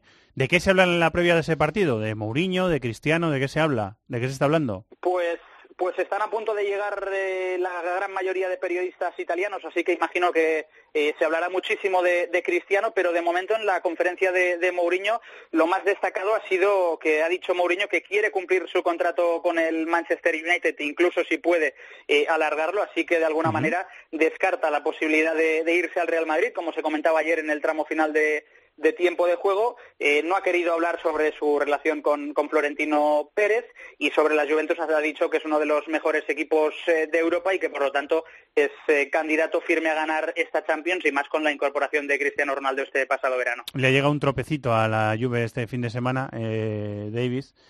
Yo creo que mereció ganar porque tuvo fue un gran cristiano el que vimos contra en este fin de semana en el partido de Liga. Eh, y tuvo muchas ocasiones la Juve, lo normal es que hubiera ganado, pero no ganó. ¿Cómo ves el, el partido entre United y, y Juve? Bueno, eh, fue un gran Cristiano otra vez. Yo creo que los dos últimos partidos de Cristiano Ronaldo con, con la Juventus son muy positivos. Eh, yo creo que está encontrando un escenario de juego que le está potenciando claramente y, y está Participa cómodo, mucho, tiene muchos muchísimo. remates, ataca Sí, sí, sí. muchísimo. Yo creo que, bueno, ya lo comentamos, eh, o lo hemos venido diciendo porque estamos siguiendo a Cristiano y es que Allegri le está descifrando, yo creo un poco, quizás incluso, no me, no me sorprendería que Cristiano esté sorprendiendo, valga la redundancia, a Allegri, porque yo creo que desde fuera evidentemente a los jugadores de este calibre, más siendo entrenador de élite, pues les conoces de sobra, ¿no? Pero yo creo que al final tú a Cristiano te lo imaginas como un finalizador y no se le valora tanto el, el volumen de juego que tiene este tío. Es que es, es un jugador que, que toca de primera siempre bien, que descarga, que ocupa los espacios de maravilla y, Cristiano además necesita eso para, para jugar. Y yo creo que Allegri lo está, está encontrando la forma de, de conseguirlo y por eso estamos viendo un gran Cristiano. Mm, Para visitar al Manchester United, lo mismo que decía de Mourinho con respecto al partido del Chelsea, te lo digo mm, de la Juventus. Es un entrenador que, que sabe enfocar muy bien los planteamientos, que yo me espero un partido pe- pega- pegajoso, no, no demasiado abierto. eh, y la ventaja que tiene la Juve es que es un equipo bastante versátil, porque por ejemplo Mourinho prepara el partido contra el Chelsea y lo tiene fácil, porque Sarri siempre juega igual. Pero con la Juventus yo tendría dudas. Tendría dudas de si iba a jugar Bernardeschi, si iba a jugar Dybala, si iban a jugar dos en medio campo, si iban a jugar tres. Entonces a la hora de hacer un, un partido espejo, vamos a decir, como Lo suele normal es hacer dos Mourinho, centrales, pero puede jugar con tres también. puede jugar con tres también, o puede jugar que uno de los laterales eh, sea más fijo en vez de profundo. O sea, Allegri maneja, se manejan bastantes registros y esto para Mourinho es complicado. Eh, fue empate el United Valencia, o sea que la Juve tiene seis puntos, el Manchester cuatro, son los favoritos para pasar, pero eh, el Valencia se supone que va a ganar al Young Boys y es un compromiso importante para ambos. Claro, está, va a estar abierto. Y vamos a ver si la Juve gana en Old Trafford, que, que está por ver está por ver, sí, o sea, está por ver. ¿Te queda eh, algo por decir, Dani? Nada, decir que los aficionados del United tienen muchísimas ganas de ver a Cristiano Ronaldo. No querían que le sancionaran eh, con dos partidos porque quieren verle de nuevo aquí en Old Trafford. Y en cuanto a novedades eh, deportivas, eh, hoy en el entrenamiento del United han habido seis ausencias, seis jugadores que mañana no van a, estar. Alexis Sánchez, Dalot, Jones, Fellaini, Lingard y McTominay. Ha dicho Mourinho que no tienen ninguna oportunidad de llegar mañana al partido. Que disfrutes del partido. Gracias, Dani, un abrazo. Muchas gracias, un abrazo. Hasta Cibercafé luego. Champions.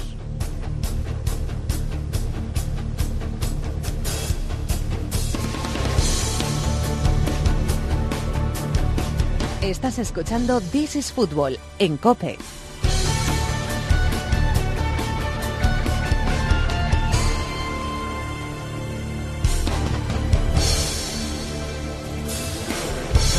Barcelona, Borja Pardo, muy buenas. ¿Qué tal? ¿Cómo estáis, compañeros? Madrid, Carlos Mateos, hola Charlie, muy buenas. Hola, muy buenas. Ibiza en concreto, no Madrid esta vez. Ah, estás en Ibiza.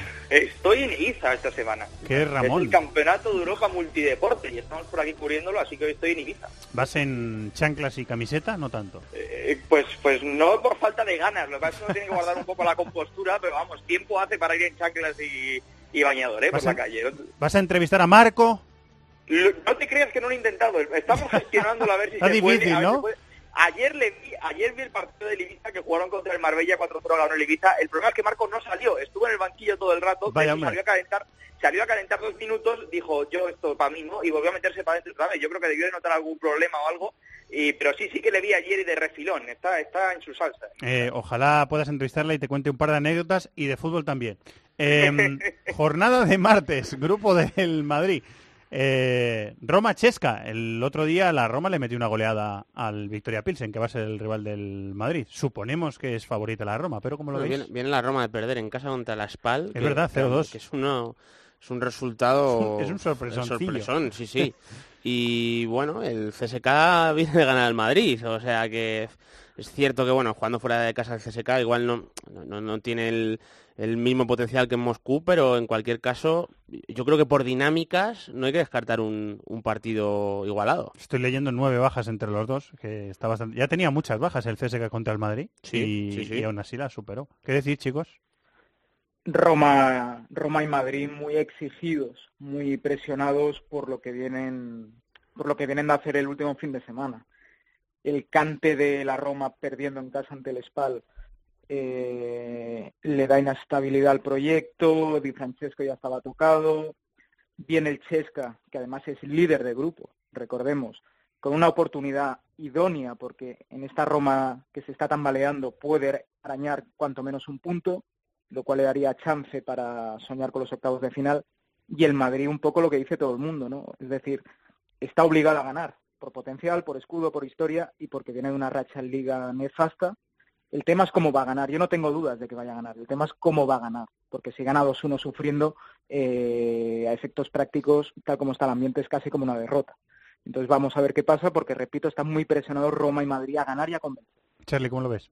Bueno, la derrota de la Roma contra el Spal fue sin duda un palo más teniendo en cuenta el contexto en el que llegaba, ¿no? Que parecía que la Roma estaba volviendo a encontrarse un poco consigo misma, pero esa derrota le corta un poco la, dinámica. Además fue un partido en el que en el que se vieron superados por el Spal en algunas fases, que incluso acabaron jugando los últimos 15 minutos con uno más y, y ni aún así, ¿no? Yo creo que eso la, la Champions lo que te obliga es a cambiar el chip rápido, es decir, no puedes eh, arrastrar lo que te pasa en Liga para bien o para mal a, los partidos entre semana. Y mal haría la Roma si no pasa página, y más en un partido tan importante como el de SK, que, como decimos es sorprendente líder, y que, y que al final en esa situación en la que está, a lo mejor en otra, en otra sí, pero en la situación en la que está de líder no tiene nada que perder, porque le deja en franca, en franca eh, situación para llegar a la, a la Europa League y luego todo lo que pueda llegar de más, pues bienvenido sea. ¿no? En el grupo del Valencia, ese Manchester United Juventus, que es uno de los partidazos de la semana, el martes a las 9 de la noche. Ya he escuchado a David, ¿qué queréis decir en un minutito que tenéis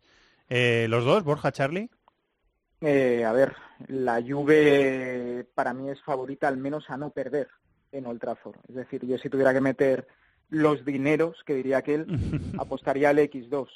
Es verdad que anímicamente el empate en Stamford Bridge eh, reafirma al equipo de Mourinho y es verdad también que la Juve lleva 10 partidos consecutivos, creo, ganando entre todas las competiciones y ese dejarse ir ante el Genoa le puede dejar un poquito tocada. Repito, por potencial, por versatilidad, yo creo que la Juve es favorita, cuanto menos a no perder y sacar algo positivo de- del Teatro de los Sueños. En el... Para mí- Ah, sí, perdona, Charlie, No perdona. te decía que para mí también es favorito, luego está el morbo de ver a Cristiano jugando en, en Old Trafford, que siempre está que siempre está muy bien, y luego ver cómo se gestiona, si es que de verdad hay algo de cierto en eso, eh, el tema Mourinho, ¿no? Porque ya empieza a sonar para el Real Madrid eh, eh, diciendo que el Real Madrid le va a esperar y demás, eh, claro, dada la situación en la que está el United, eh, puede ser un tema un tema delicado, independientemente de que, de que haya mucho de cierto o poco de cierto en ello, ¿no? Y habrá que ver cómo el United gestiona eso y cómo lo gestiona Mourinho. En grupo E, Ajax y Bayern 4 puntos, Benfica 3 y AEK de Atenas 0. Tenemos a las 7 menos 5 un AEK Bayern al mismo tiempo que el Valencia, lo contaremos en tiempo de juego. Y tenemos a las 9 de la noche un Ajax Benfica. ¿Cómo lo veis? Mm, Muy abierto. Es decir, es un grupo donde suponíamos que el Bayern ya lo tendría todo encarado, no es tan así. Eh, viene del otro día de ganar en Wolfsburgo, es verdad, sufriendo, con una expulsión de por medio. A ver, es favorito a ganar en Atenas, pero ganar en Grecia, amigo, hay que sudarlo. Como diría en Pontevedra, hay que roerlo. Bueno, pues el Bayern va a tener que, roerlo y bien.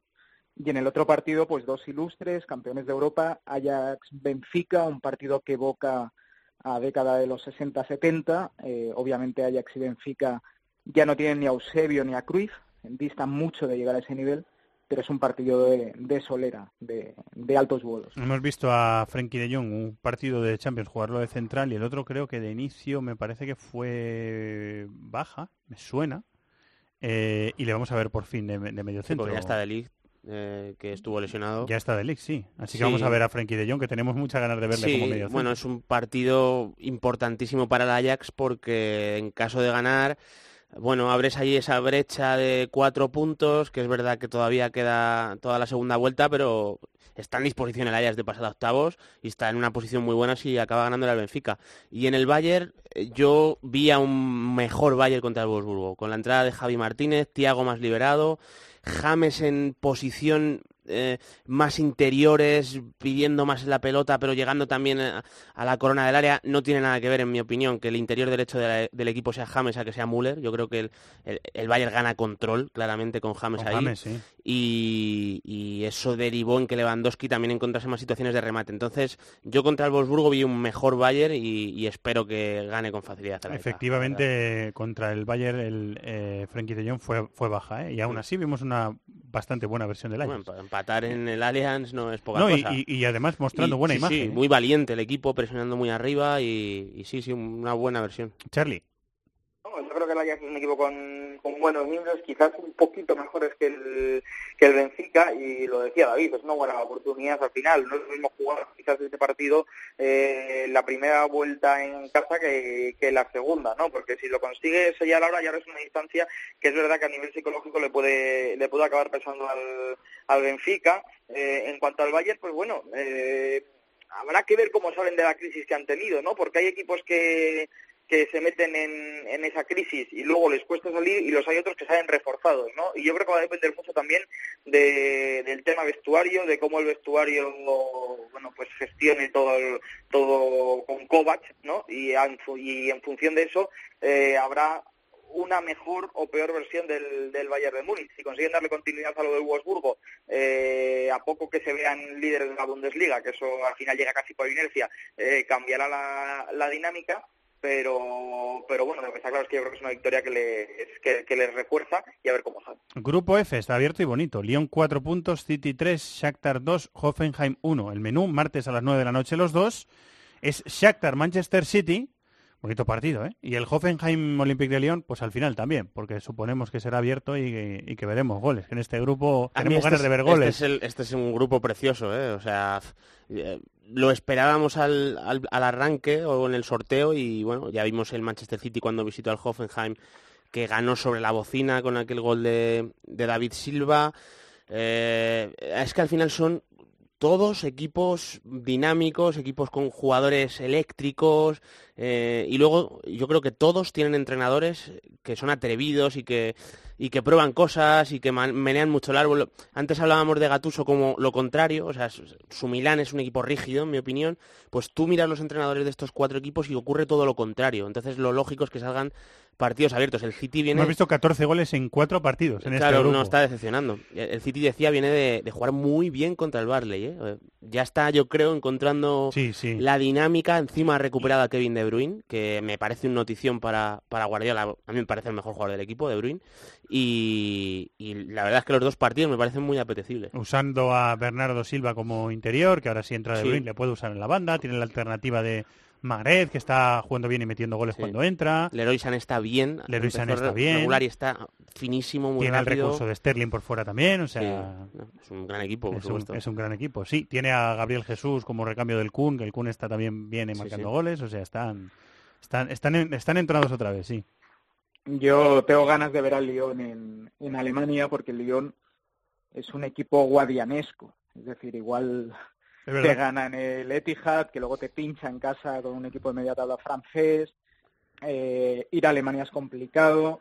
Ya vimos el City sufriendo y tengo ganas de ver cuál es la cara del equipo del Rodano en Alemania. Y en cuanto al City, yo imagino un escenario de partido en Ucrania parecido al que disputó el equipo de Guardiola en, en el campo del Hoffenheim, es decir, victoria pero no aquella apabullando, una victoria sufrida, porque ganar al Shakhtar en su feudo es muy complicado. Y sobre lo de De Bruyne, decía David que le parece el mejor jugador del City. A mí, De Bruyne al 100% me parece, y con bastante diferencia, ¿eh? el mejor jugador de la Premier. De la Premier. Creo que Salah el año pasado mm, fue un espejismo, es decir, su nivel no es ese, para mí el de Salah. Mientras que De Bruyne creo que lo que hizo el año pasado lo puede mantener cuatro años. Entonces, claro, metiendo a De Bruyne de titular, ¿quién sale? Eso también quiero verlo yo. Marez, Bernardo, uno de los dos seguramente vaya afuera. A ver qué hace mañana Guardiola. Charlie, ¿rematas? Bueno, el City eligió un mal momento para, para perder su único partido de temporada, que fue el día del Lyon, y eso es lo que le mete un poco quizás de, de incertidumbre, ¿no? Incertidumbre porque todavía es tonto en la fase de grupos, pero algo de, de tensión eh, en este tramo inicial de la Liga de Campeones. Además, jugar en, en Ucrania no es fácil, o sea, ten en cuenta que el Shakhtar Donetsk ha perdido dos partidos en lo que de temporada y los dos han sido contra el mismo equipo que es el Dinamo de Kiev, ¿no? Uno en Supercopa y otro en Liga. Eh, bueno, el City yo creo que está dejando buenas sensaciones más allá de esa derrota en Champions, pero es la que le hace estar un, un poco alerta en un grupo que, como vosotros decís muy bien, es un grupo bastante abierto. Importante la vuelta de De, Bruyne, por supuesto. Eh, no va a estar en el Shakhtar Tyson, que es un jugador también, bueno, pues eh, relevante en el esquema. Y en cuanto al Hoffenheim-Lyon, pues, pues bueno, dos equipos que tienen opciones de estar en, en siguiente ronda de la Liga de Campeones, pero que en Liga todavía no terminan de, de encontrarse, ¿no? Parece que el Hoffenheim eh, volvió a ganar después de un tiempo, el Lyon también volvió a ganar, pero pero no consiguen reengancharse al campeonato doméstico, eh, quizás sabiendo que están ante una buena oportunidad de acceder a la siguiente ronda de la Liga de Campeones. Eh, jornada del miércoles, grupo del Atlético de Madrid que se va a disputar, parece, tiene pinta, el liderato en ese partido que, en ese y en el siguiente, que hemos dicho contra el Borussia de Dortmund, en ese doble enfrentamiento. El otro enfrentamiento es por abajo. Eh, en el eh, caso del Brujas y el Mónaco, la verdad es que es Brujas-Mónaco, es el partido en, en Bélgica, y da un poquito de cosa ver a, a un equipo que hemos visto cuarto finalista en Champions, no, semifinalista en Champions. Eh, con Leonardo Jardim, despidió a Jardim y con Henry no, no le va mucho mejor. Perdió también este fin de semana Sí, debut de Thierry Henry. y está en descenso en Francia. Lo está pasando muy mal el, el Mónaco, así que yo no descarto una victoria local ¿eh? en este partido. Hombre, llega mejor yo creo el Brujas que el Mónaco. Lo que pasa que, bueno, vamos a hacer el, el efecto Henry. Yo no he podido ver todavía el partido contra el Estrasburgo.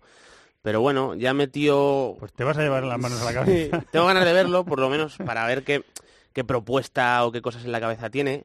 Me parece interesante sobre lo, lo que he estado viendo en mapas de calor y tal, que, que Golovin y Jovetic sean los que flanqueen a Falcao. Me parece una propuesta interesante. O sea, creo que, que ahí se puede rescatar. Y tengo ganas de ver qué hace con Tielemans, porque también viendo un poco cómo salió a jugar, da la sensación de que va a ser un jugador con peso. Entonces yo creo que son decisiones relevantes. Vamos a ver si tienen continuidad en No, Champions. la, la idea tiene buena pinta, pero de momento... Sí, lo que pasa es que el, el equipo tú le ves y es que es, va muy justito de calidad en comparación a- al Mónaco que ganó la Liga, ni te cuento. Y de moral, incluso de físico, si, Sí. me, si me apuras. Sí. O sea, están, están, están justitos, ¿eh? Sí, yo no sé hasta qué punto Henry es la, es la carta a jugar en este momento para el Mónaco. Es decir, un equipo está tocado anímicamente, igual necesita un perfil más clemente, para que nos entendamos. Ya sé que Clemente no sería el perfil para el Mónaco, pero ese perfil de entrenador aguerrido que sabe solventar situaciones, creo que Henry es un perfil de entrenador pues muy Arsenal, muy Barça, muy tiki-taka, con un equipo que venga con una inercia positiva lo puede empezar a construir y armar, pero ahora creo que le va a costar. Prueba de fuego jugar en, en Brujas, en el Jan Breidel. El Brujas-Mónaco es un partido que evoca final recopa a principios de los 90. Sí, Es señor. verdad que ahora están como están, pero suena a eso. Y en cuanto rápidamente al el, el Borussia Dortmund Atlético, eh, partido muy abierto. Si el Atlético consigue dar un zarpazo en el Westfalen, obviamente yo creo que va a ser primero de grupo. Si empata, creo que también va a acabar siendo primero del grupo. Eh, Charlie, voy contigo con el grupo B, rivales del Barça, es una situación parecida. PSV y Tottenham tienen cero puntos, necesitan ganar. Eh, sin Dele Alli, sin Jansen, sin Rose y sin Bertongen en el Tottenham, ¿cómo lo ves? Bueno, pues eh, no es fácil jugar en, el Tottenham, ¿no? Y, y ya lo hemos visto. A ver cómo se defiende el, el Tottenham. Al final PSV y, y Tottenham están los dos con cero puntos. Eh, tienen ya que esperar o sea, por supuesto, intentar ganar a los dos de arriba, al Barcelona y al Inter, pero además eh, esperar que uno de los dos se descuelgue, ¿no? Que yo creo que eso acaba pasando. Yo creo que el Barcelona en esta dinámica al final es más equipo que el, que el Inter y lo que tienen que hacer es ganar, eh, ganar lo suyo y intentar ganar a los rivales directos, ¿no? Es un partido, eh, ya lo hemos dicho, el PSV es un equipo, un equipo trampa que quizás pueda parecer el más débil del grupo, pero ni mucho menos es débil y de hecho lo estamos viendo en, Holanda donde está, donde está intratable, ¿no? Al final eh, va encadenando goleada tras tras goleada, pero no solo es ya que marca muchos goles, sino que es que además no los encaja, ¿no? Que yo, desde mi, mi forma de ver el fútbol, yo creo que mm, es más importante casi no encajar que, que, marcar, ¿no? Porque al final si encajas un punto sacas por lo menos. Bueno, pues el PSV tiene las, las dos virtudes, es verdad que en Holanda y que luego eso hay que trasladarlo a Europa y no es tan fácil, pero ya el día del, del Inter dio muestras de lo que de lo que puede hacer y también podría pasar eso contra contra el Tottenham, así que vamos a ver eh, qué ofrece el equipo holandés y si el Tottenham es capaz de, de superarlo porque no le queda más remedio que ganar al PSV. Los dos partidos de los rivales de Atlético y de Barça, los dos a las 7 menos 5 el miércoles y como hay un partido de primera esa hora, lo contaremos también eh, en tiempo de juego con Eri Frade. David, grupo C, que también está bonito. Nápoles 4, PSG 3, Liverpool 3 y Estrella Roja, que ha puntuado, ya es noticia, eh, con un punto. Los partidos de esta jornada son los dos a las 9 de la noche, París Saint Germain Nápoles, partido precioso, y Liverpool Estrella Roja. Sí, bueno, el, el PSG Nápoles es uno de los grandes partidos de la jornada. El Nápoles que viene de ganar en Udine eh, con mucha suficiencia y bueno, Ancelotti ha encontrado una hoja de ruta.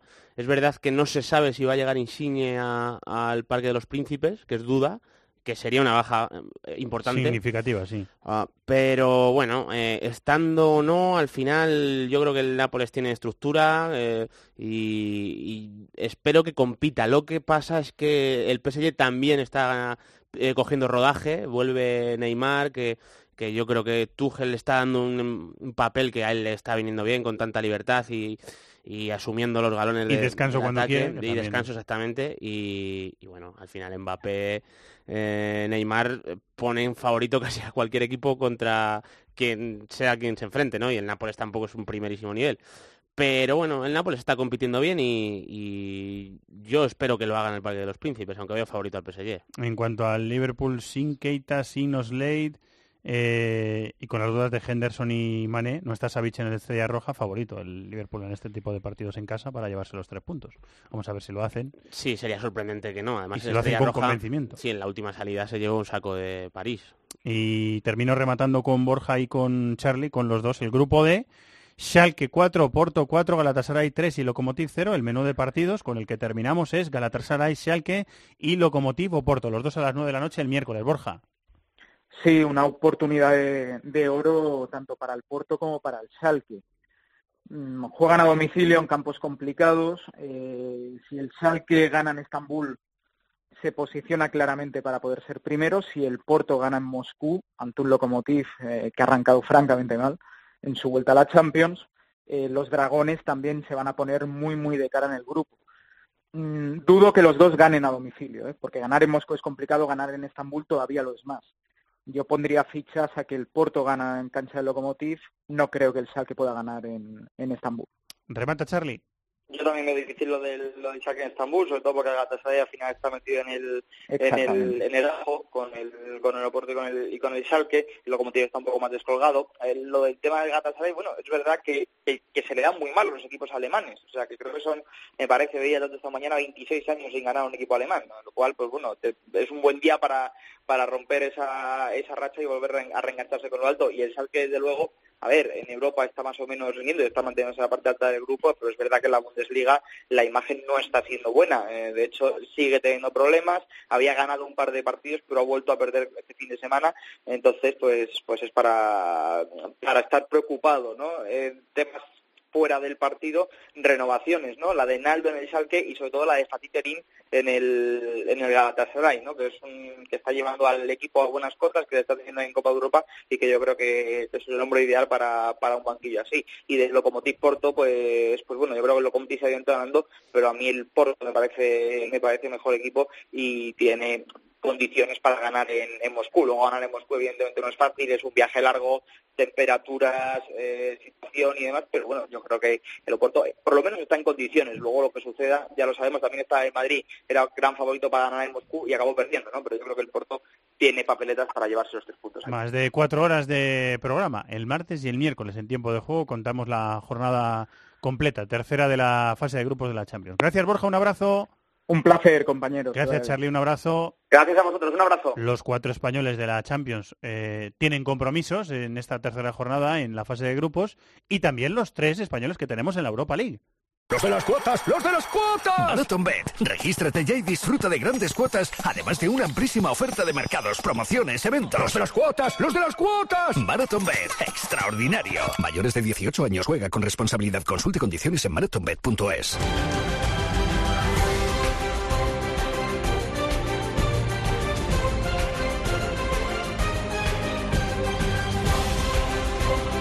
Querido Tony Padilla, muy buenas. ¿Qué tal? Estadio de San Siro, jueves 7 menos 5 de la tarde, Milan-Betis, que suena a partido con mucha solera. Suena bien, suena bien. Suena ¿no? muy Eh, bien. sí, sí, sí. Hay, hay ocasiones en que, en que algún equipo pequeño llega a San Siro y te parece como una cosa rara, ¿no? Pero yo creo que al Betis le, le encaja a la perfección esto de jugar en grandes escenarios y hay muchísimas ganas, pese a que los dos equipos lleguen un pelín, un pelín tristes por sus últimos resultados en Liga. Eh, sí, señor, es un partido atractivo. Eh, ¿Cómo lo ves, eh, David? Partido partido bonito, ¿eh? Pues- Además, mucha solera para el Betis. Le oía Isaac Escalera, nuestro compañero de Cope Sevilla, que eh, van a ir 4.000 más de 4.000 béticos a San Siro, o sea que va, va a estar muy bien, mucho colorido. Sobre todo a mí me parece un partido precisamente para, para que la afición pues sienta ese gusanillo de, La disfr- lo disfrute, claro, ¿no? de visitar un estadio histórico, bueno, más allá de que el Milan esté lejos de su mejor nivel, pero bueno, a mí me parece un equipo el de Gatuso y bueno, a pesar de perder el derbi está bien organizado y tiene las cosas claras y en el Betis sucede exactamente lo mismo. El Betis está teniendo un problema claro para, para encontrar situaciones de gol, pero tiene muy claro el plan con Quique Setién y, y además lo bueno que tiene el Betis para afrontar Europa League para mi gusto es que tiene recambios casi en todas las posiciones, salvando dos tres jugadores, Mar Bartra, eh, a lo mejor guardado, pero bueno, más o menos tiene recambio en todos los lados para rotar y competir muy bien contra el Milan. Milan 6 puntos, Betis 4, Olympiacos 1 y Dudelange 0. El otro partido del grupo eh, del Betis es ese Dudelange Olympiacos, que va a ser a la misma hora, 7 menos 5 de la tarde, correspondiente al grupo F. El Villarreal recibe al Rapid de Viena, 9 de la noche, grupo G. Tony. Sí, eh, bueno, el Villarreal, el, puntito que sacó contra el Atlético de Madrid mejora un poquito la cara del equipo de Javi Calleja, que tiene que ganar sí o sí contra un equipo que hace dos temporadas ya derrotó, fue capaz de derrotar al, al Villarreal en, en Viena, pero es que el Rapid llega fatal. Es, es horrible lo del Rapid de Viena, está casi cerca de la última posición, metido en la, no- en la- es noveno, y la gente dirá, bueno, noveno, ya, pero es que en Austria hay solamente 12 equipos, noveno de 12 es muy, es un, es un bajo horrible, viene de perder contra el Harvard, que es un equipo modestísimo, que está en primero 3 a 0, le pegaron un baño a un equipo que anda sin rumbo, que ha cambiado de entrenador cuatro veces en los dos últimos años, la temporada la ha empezado con Goran Jurisic, eh, lo, lo, lo fulminaron antes del partido que pierden en Ibrox contra los Glasgow Rangers, y ha entrado Dietmar Kubauer y el equipo no ha reaccionado. Anda realmente muy mal, falto de talento, falta de imaginación, con muy ma- mal ambiente, porque además el Rapid es el equipo con más hinchas en, Austria y no gusta nada ver al equipo metido casi en zona de descenso cuando debería estar luchando por meterse en competiciones europeas. A la gente no le pida que no le pide que luche con el Salzburgo, que obviamente eh, es de otro costal, es un equipo muchísimo más, más competitivo, pero la verdad es que, le anda muy mal el Rapid y por tanto debería ganar sí o el Villarreal, aunque recordemos que este Rapid como mínimo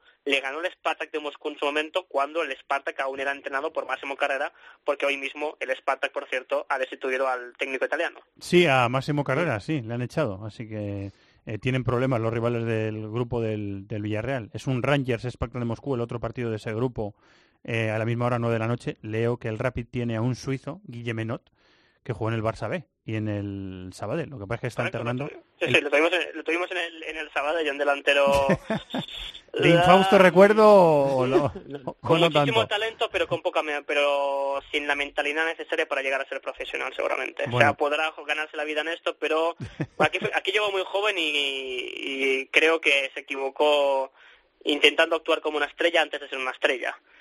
Y con eso yo creo que ya lo, lo he Sí, dicho sí. todo. Se ha entendido, se ha Sí, entendido. se ha entendido perfectamente. ¿Quieres decir algo, David? Eh, bueno, yo, el Villarreal está mejorando un poco. O sea, Lleva dos no- puntitos en esta Europa League, tiene que Sí, o sea, le está ganar. costando ganar, pero, pero la segunda parte contra el Atlético de Madrid es buena. Ha cambiado Sí, Calleja el, el sistema, está jugando más 4-2-3-1 con Pedraza de extremo izquierdo, que yo creo que le, como tiene tanto pasador el Villarreal, tiene Cazorla, Fornal, Striguero, etcétera, la, entrada de Pedraza ahí en la última línea yo creo que le va bien y, y a mí me parece que ha mejorado un poco el Villarreal. Yo no le tenía mucha fe viendo lo que había hecho Calleja en el arranque de temporada, pero le vi bien contra el Atlético de Madrid y yo creo que esa dinámica le debería de servir para ganar al Rapid. Y en el grupo J, el líder es el Krasnodar, que tiene seis puntos, Sevilla y Estándar tienen tres, y el Akhisaspor turco es el colista con cero. Ese va a ser el equipo que va a visitar el Sánchez Pizjuán el jueves a las Sí. nueve de la noche. Correcto, la Quesara de Villasport, eh, de Akisar, una ciudad cercana a Izmir.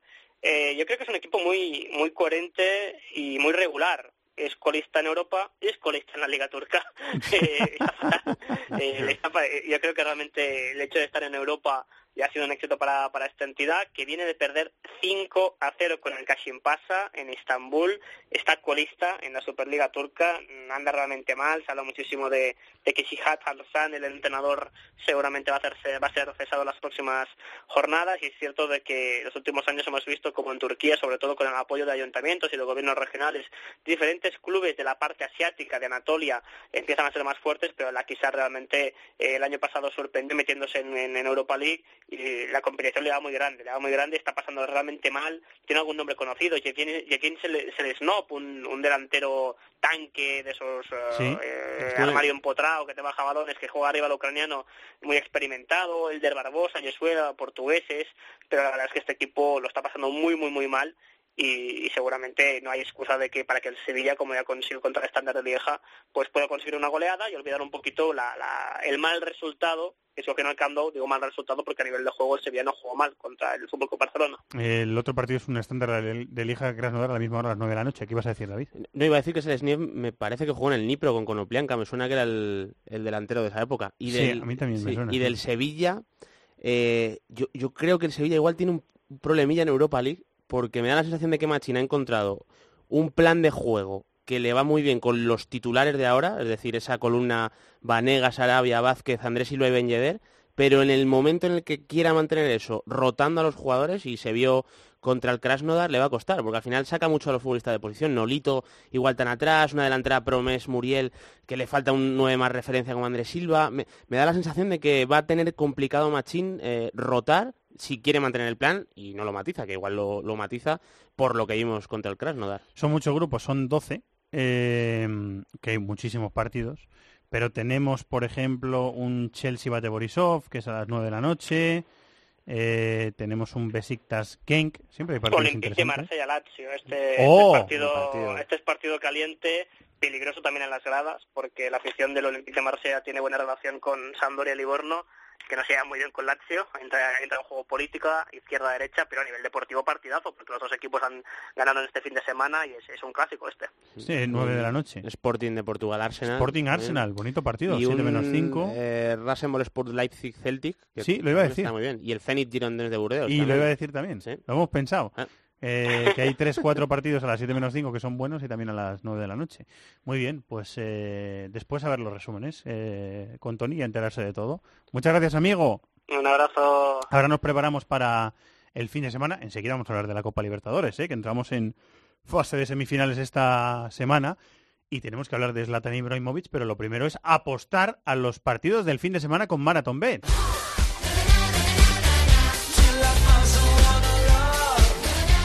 La famosa combinada con la que Antonio Pérez del Chato se ha hecho rico y famoso. ¿Verdad que sí, Chato? Sí, vamos muy bien, ¿eh? No hemos acertado ni de momento, pero... Pero le ponemos voluntad. Eso no lo sí, sabe, eso no lo sabe nadie, chato. Esas cosas no se dicen. Esa- sí, eso es intrahistoria de la radio. ¿verdad? Eso es eh, entre bambalinas. Tenéis que perfilar un poquito mejor, vosotros que sois especialistas. Sí, las está, apuestas. está bien, está bien tirada la Sí, presión la, sobre la culpa es nuestra, es verdad. Vamos a intentarlo. Liga inglesa, Liga italiana y Liga francesa. Liga inglesa, me encargo yo. Venga. Tottenham City. Un empate se paga 4,10 a 1. Muy bien. Hombre, pues está bien, ¿eh? Esta, esta te la, esta la- fi- la compro, ¿eh? estoy fino. A ver, David. Venga, yo digo que el Nápoles le va a ganar 2-1 a la Roma. ¿eh? Me, la- me la juego ahí con un ¿Cuánto se paga resultado eso? por eso. Se paga 9,50. ¿Y Muy bien. Eso, eso sube la cuota. Eh, yo voy a apostar a que el Paris Saint Germain va a ganar al descanso al Olympique 0 a 1. Y si... Se paga 3,56 a 1 y la combinada de esos Sí. tres resultados sería 138 a 1. Un pastón para hacerte rico, ¿eh? Sí, es lo nada que más y nada menos. Pues la suerte está echada. Cuotas sujetas a cambios. Hay que jugar con responsabilidad. Eh, para mayores de 18 años y podéis consultar condiciones en marathonbet.es. ¡Los de las cuotas! ¡Los de las cuotas! MarathonBet. Regístrate ya y disfruta de grandes cuotas, además de una amplísima oferta de mercados, promociones, eventos. ¡Los de las cuotas! ¡Los de las cuotas! MarathonBet. Extraordinario. Mayores de 18 años juega con responsabilidad. Consulte condiciones en marathonbet.es.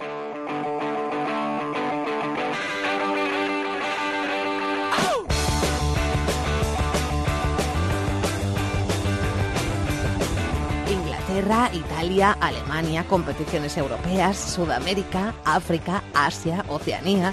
Todo el fútbol del mundo cabe en cope.es.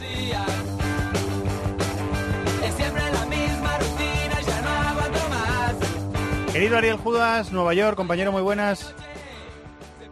Hola Fernando, ¿qué tal? ¿Cómo estás? El martes a las... mar- madrugada del martes al miércoles, se entiende, ¿eh? 3 menos cuarto de la madrugada, hora española, lo da Movistar Liga de Campeones, River Plate Gremio. Eh, No sé en qué estado de nervios lo voy a ver, pero lo voy a ver.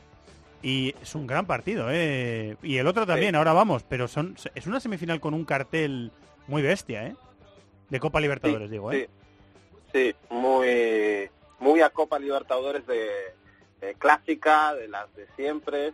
eh, y sí, y es una curiosidad también el hecho de que eh, este año los dos equipos argentinos, River y Boca, comienzan esta serie de semifinales jugando como locales y que ambos tengan que definir en Brasil contra rivales, por supuesto, muy fuertes, muy potentes como son tanto Gremio para el equipo millonario como Palmeiras para el conjunto Xeneize de Guillermo Barros Esqueloto. No sé, David, si te ha dado tiempo a ver eh, en esta temporada a River de Marcelo Gallardo, que ya lleva dirigiéndole unas cuantas temporadas. Eh, Gremio, la verdad es que es un equipo bastante fiable en esta competición. Es verdad que eh, alguna eliminatoria la ha tenido que pasar eh, por un suspiro, por penaltis. Si no, no, si no, no sería Gremio, sería otro equipo distinto. Pero es un, es un choque de altura, ¿eh? es un choque de, mucho cartel en Sudamérica, es un partidazo. Bueno, yo, creo que es que esta temporada la, es difícil encontrar la posibilidad de que, de que una final vaya a tener tantísimo peso histórico, ¿no? Porque es que ves a los cuatro semifinalistas y, y hombre, ya la opción del River Boca, yo creo que a cualquiera que le guste el fútbol, eh, o sea, yo lo siento por gremio, Fer, pero, pero ¿qué quieres que te No, diga? te entiendo, te Hostia, entiendo. una final Te River Boca entiendo, es, sí, es sí. una cosa uf, muy, Se- muy sería, seria. sería muy heavy, sería muy Sí, bestia. sí, sí. o sea, es algo que hay que no sé vivir. si Argentina, no Está sé si Argentina preparada, está ¿no? preparada para una Ni el mundo final de Libertadores tampoco. River y Boca. Tendría que jugarse en Montevideo, en Santiago de Chile, en cualquier otro lugar. No sé si dentro de Argentina el país puede contener todo eso. Pero bueno, Ariel, lo del spray de pimienta fue hace, ¿cuánto? Tres, cuatro temporadas fue, ¿no? sí, ¿te acuerdas? Sí, tres temporadas me parece, sí. Sí, o sea que quiero decir... pimienta, sí. Eso, eso Hay- se puede quedar en un juego de niños. Eso, a, a- a lo que siempre es un Boca River, a lo que siempre ha sido ese partido, el hecho de que pueda llegar a presentarse en una final es, es algo que, que nunca ocurrió y por supuesto los dos equipos tienen muchas cosas pendientes entre sí, el hecho de ese partido donde intervino el gas pimienta, el descenso de River, todo lo que Boca disfrutó de ese descenso de River, hay muchas cosas, muchas cosas en juego en, en este partido. Y además los entrenadores jóvenes, Gallardo probablemente más destacado que, que Barros Esqueloto en este momento de, de, de la, de la Liga Argentina, pero son, digamos, el- los tipos que van a tallar de alguna manera el futuro de los dos equipos más importantes de- del fútbol argentino en la próxima década, con lo cual también es bastante trascendente desde ese punto de vista. Pero no descartaría tampoco una final brasileña, ¿eh? 100% Sí, brasileña. sí, Puede yo, pasar, por supuesto. yo igual, ¿eh? Puede, puede haber un gremio Palmeiras también. Son, son eliminatorias Sí. muy abiertas, ¿eh? Las dos son Sí, semifinales muy por- abiertas. Por supuesto. Y además, además pasa una cosa, cuando se espera una final de este tipo su- suele no suele, suceder. suele pasar lo Suele- contrario, sí, ¿no? sí. Tenemos a, para el que no se asome habitualmente a, a la Copa Libertadores, tenemos a eh, Quintero, es de- el ex del Oporto, a Poncio, Enzo Pérez, eh, Santos Borrell, delantero eh, propiedad del Atlético de Madrid. Tenemos a gente conocida en, en, en River, ¿eh? Tenemos a Lucas Bueno, Prato, yo- el delantero internacional, o no- sea... No sigo siempre a River, pero lo que veo Quintero, bueno, es que a mí me encantaba Juan Quintero es un Quintero. zurdo Eh, de hecho, cuando brutal. llega al Pescara hace muchos años, que le empiezan a poner de medio centro, que es una cosa que evidentemente hemos visto que Quintero no es eso, pero o sea, e- es- esa armonía en el gesto que te enamora y, y Gallardo está sacando lo mejor de él y eh, me parece una de las grandes figuras que hay ahora mismo en el fútbol de América sin duda, vamos. Y en gremio saliéndose Everton Sousa, Ceboliña, que le llaman allí. Sí, por la forma de la, de la cabeza. Como el Cebolla Rodríguez, Sí. pues es una cosa más o menos parecida. Y Everton se está saliendo, ¿eh? lleva ocho goles en la liga. Ha sido convocado por Tite para la selección eh, brasileña. Eh, así que bueno, tienen a Luan, sigue Luan por allí, o sea que... Bueno, tenemos, tenemos a Luan. Sigue Luan por allí, o sea que es, un- es un gran partido. ¿eh? Y la otra semifinal, eh, Ariel, también tiene muy, muy buena pinta. Entre eh, Boca Juniors y Palmeiras, que el partido de ida es en la bombonera, en la madrugada del miércoles al jueves, mismo horario, 3 menos cuarto de la, eh, de la madrugada hora española. Sí, Boca no está tan bien eh, ni en la liga ni en lo que ha hecho en esta Copa Libertadores. Ha sufrido bastante más aprietos, creo yo, que, que River. River ha dejado mejor imagen hasta ahora, insisto, en, la Copa Libertadores. Pero si hay un equipo en el mundo eh, armado, diseñado para, para ganar este tipo de competiciones, eh, es Boca. Es, yo creo, el equipo que, que mejor entiende lo que es la esencia de la Copa Libertadores y nunca, nunca descartaría a un equipo como el de Barros Esqueloto en este punto de la competición jugando semifinales. Eh, hay mucho entusiasmo y también hay mucho respeto por lo que Palmeiras, que es un equipo al que Boca ha enfrentado muchas veces en semifinales y en finales de Libertadores, por lo que Palmeiras pueda proponer, con lo cual se lo toman eso con entusiasmo, pero con también eh, mesura en, el cuerpo técnico antes de, de iniciar esta serie ante el equipo verde de Sao Paulo. Tenemos a Fernando Gago recuperado de esa eh, lesión y ya jugando con el equipo, a Vilmar Barrios, el colombiano del que tanta gente habla, ese mediocentro que, que ha brillado también en algunos momentos. No, en- no me, no me entra nada por en los Boca ojos, ya, ya sé que a ti no te, a ti no te entusiasma mucho, Eh, pero es un chico del que se habla eh, mucho en, en Argentina. Son algunas de las de los alicientes que tiene esta eliminatoria en, en Palmeiras, que es el líder de la liga brasileña, Ariel, también eh, gente interesante y Daverson, por ejemplo, el ex del Levante metiendo goles allí, o sea, Sí. Está Felipe Melo también, eh, expulsado de vez en cuando y que deja Metiendo, pero no goles, Sí, metiendo bien, Sí. metiendo bien. Eh, Que, que tiene alicientes, me refiero, la, la, la la otra semifinal también, ¿eh, Ariel? Sí, y aparte eh, se enfrentaron ya fase de grupos, Palmeiras y Boca. Es verdad, sin Felipao, o sea, con otro cuerpo técnico, pero ya tienen un antecedente más o menos cercano, tanto boquenses como seguidores de Palmeiras, de lo que podría llegar a ser esta semifinal. Es verdad, es Colari, ¿eh? Felipao, es el, el, el titular con letras gordas y grandes del Palmeiras porque le ha puesto al equipo donde está, semifinales de la Libertadores y líder en la eh, en el campeonato eh, brasileño. Eh, muy bien, pues eh, disfrutaremos de Sí, las dos sí, sí. semifinales, de los dos partidazos. Eh, y para terminar, solo una cosa, Ariel. Ayer nos sorprendió eh, Manolo Lama en el tramo final de tiempo de juego diciendo que al Madrid, que quiere traer un delantero en, en enero, le interesa Zlatan Ibrahimovic, que las cifras han sido bastante buenas en la MLS desde que llegó, ¿no? Muy buenas. Lleva 22 goles, 10 asistencias. Sería candidato innegable a la Copa de Oro, al, al Balón de Oro y al MVP, al jugador más valioso de la MLS, si es que de por medio no hubiera un, venezolano que lleva 30 goles esta temporada, que es Joseph Martínez, el delantero de Atlanta United. Pero en términos generales, Zlatan está haciendo una campaña similar a las que hicieron Villa, Jovinko en años recientes y que les valieron eh, eso, el reconocimiento como el mejor jugador de la temporada.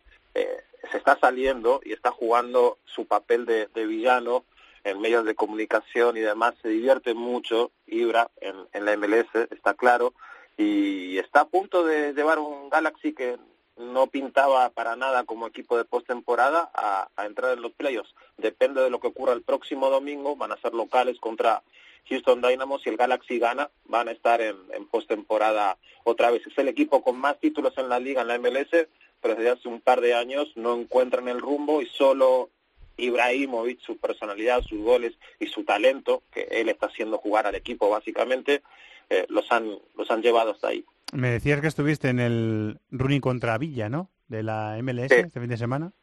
¿Qué tal fue? Sí, eh, muy mal para el equipo de Villa, muy bien para el equipo de Rooney. Ganó DC United 3 a 1. Rooney es otro, ¿eh? yo no apostaba nada por, por la posibilidad de que Rooney pudiera hacer algo relevante en Major League Soccer. Iba, llegó al peor equipo, al que era el peor equipo de la liga en ese momento, estaba último y hoy ya lo ha puesto hace un par de semanas, en, bueno, una semana en realidad, en, en la postemporada. Su equipo juega bien, ha encontrado en una sociedad con, con Luciano Acosta, un 10 argentino que estuvo en Boca, que pasó por Estudiantes de La Plata también y que desde hace tres años están en MLS, eh, a, a- a su gran socio en este momento y eh, hoy en día es el equipo más en forma de, de toda la liga. Nadie quiere enfrentarse a ellos, nadie los quiere ver en los playoffs. Eh, intuyo que se van a cargar a más de un candidato en, en, en la postemporada que comienza en apenas 10 días. La seguiremos. Muchas gracias, Ariel. Un abrazo. Un abrazo, Fernando, gracias. Chato, hola de nuevo. Hola, muy buenas. ¿Qué me traes? De música primero y De de, música. agenda después. Una canción actual, yo creo que la vas a conocer. Vamos a y ver. la escuchamos ya si quieres. Que suene. 24 hours, I need more hours with you. Maroon 5. You spent the week. David mira con cara de... No, esta- esta- creo que el videoclip de esta canción me gusta mucho. ¿Lo habéis A- visto? A, mí el videoclip me encanta. Es, los- el que hay un plano secuencia todo el rato Sí, girando sobre... todo el rato girando y van Sí, eh, sí, apareciendo y, y desapareciendo, se va viendo y se van de la imagen. Un montón de mujeres que son famosas en, en Estados Unidos. Me gusta el videoclip, sí. Y la última, voy a hacer un spoiler, la última secuencia del vídeo es eh, la mujer de Adam Levine, el líder de Maroon 5, y su hija. Ah, Así que... pues está muy bien el Y sale Gael. Gadot, que es una, eh, Una debilidad, es una debilidad personal que yo tengo. Yo y millones de personas más. ¿Sabes quién es. Gael Gadot? No tengo ni idea, no. La actriz que encarna a Wonder Woman. Ah, mira. ¿Has visto el vídeo? No. Pues Bueno, hombre, trae la, trae la, la música. El ¿has Gal Gadot me, me- me suena a pintora impresionista. El, Gal Gadot. Gal Gadot, sí. ¿Has visto Wonder Woman? Eh, no. Pero me imagino que es una pintora impresionista. Pues del siglo es, XVI. impresio- es impresionista. Es impresionista. Es, es muy impresionista. Es muy impresionista. Con Vale. este impresionismo, si quieres, te voy a ir a la agenda después de hablar de la canción. poco, Muy bien. Y del vídeo No, pre. eh, a mí me gusta la canción, pero es que el vídeo me gusta todavía más Vale, que la canción. A mí me gusta más El vídeo es buenísimo. Sí, el Bueno, vídeo pues- es muy chulo. Vale, ya lo veré. Lo recomiendo. Tienes que verlo. No, pues la próxima vez no vengas con una canción siempre. el La, la- no, eso. La próxima vez traigo el sin vídeo. la próxima sin vez preparar. Traigo el vídeo directamente y que Eso, lo vemos por oyentes, pues mira. Premier, jornada número 10. Destaca el partido que cierra la jornada lunes, ¿eh? lunes a las 9, Tottenham Manchester City. Sí, no lo no digas lo que vas a No, no, no, no digo nada. Además, sábado a las 4, Liverpool Cardiff, domingo a las 2 y media, Barley Chelsea y Crystal Palace Arsenal y a las 5, Manchester United Everton. Calcio, décima jornada, destaca el Nápoles Roma, domingo a las 8 y media, y el Lacho Inter el lunes a la misma hora. Además, el sábado Empoli Juve a las 6, Torino Fiore a las 8 y media, y domingo Milan Sampdoria a las 6 de la tarde. Bundesliga, jornada 9, viernes a las 8 y media Friburgo Borussia Mönchengladbach, sábado a las 3 y media Dortmund Hertha, Mainz Bayern de Múnich, cierra la jornada el Werder Bremen Bayer Leverkusen el domingo a las 6. Y jornada 11 en Francia, el partidazo es el Olympique de Marsella, Paris Saint-Germain, domingo a las 9 de la noche. Además, Angers Olympique de Lyon, sábado a las 5 y Lille Caen a las 8 de la tarde. Y te destaco por último, en Holanda, Ajax Feyenoord, segundo contra tercero, el domingo a las 2 y media. Muy bien que completa la agenda, ¿eh? Tenemos muchas cosas. ¿Alguna vez sí? Está bien. Gracias, Chato. Adiós. Gracias, David. Un abrazo. Y gracias a Bravo en la dirección técnica, como eh, hace Gael Gadot en el vídeo, haciendo la culebrilla nos vamos. Durante toda la semana, buena programación eh, deportiva, con mucha Champions y mucha Europa League también. En los programas deportivos de esta casa, con Corrochano, con Munilla, con Juanma Castaño. Tiempo de juego martes, miércoles y jueves. Y ya sabéis, la mayor oferta de eh, podcast de la radio española en cope.es. Muchas gracias a todos por estar ahí. Hasta la próxima. Adiós. En el correo electrónico thisisfutbol@cope.es, en Facebook nuestra página This is Fútbol Cope y en Twitter arroba Fútbol Cope.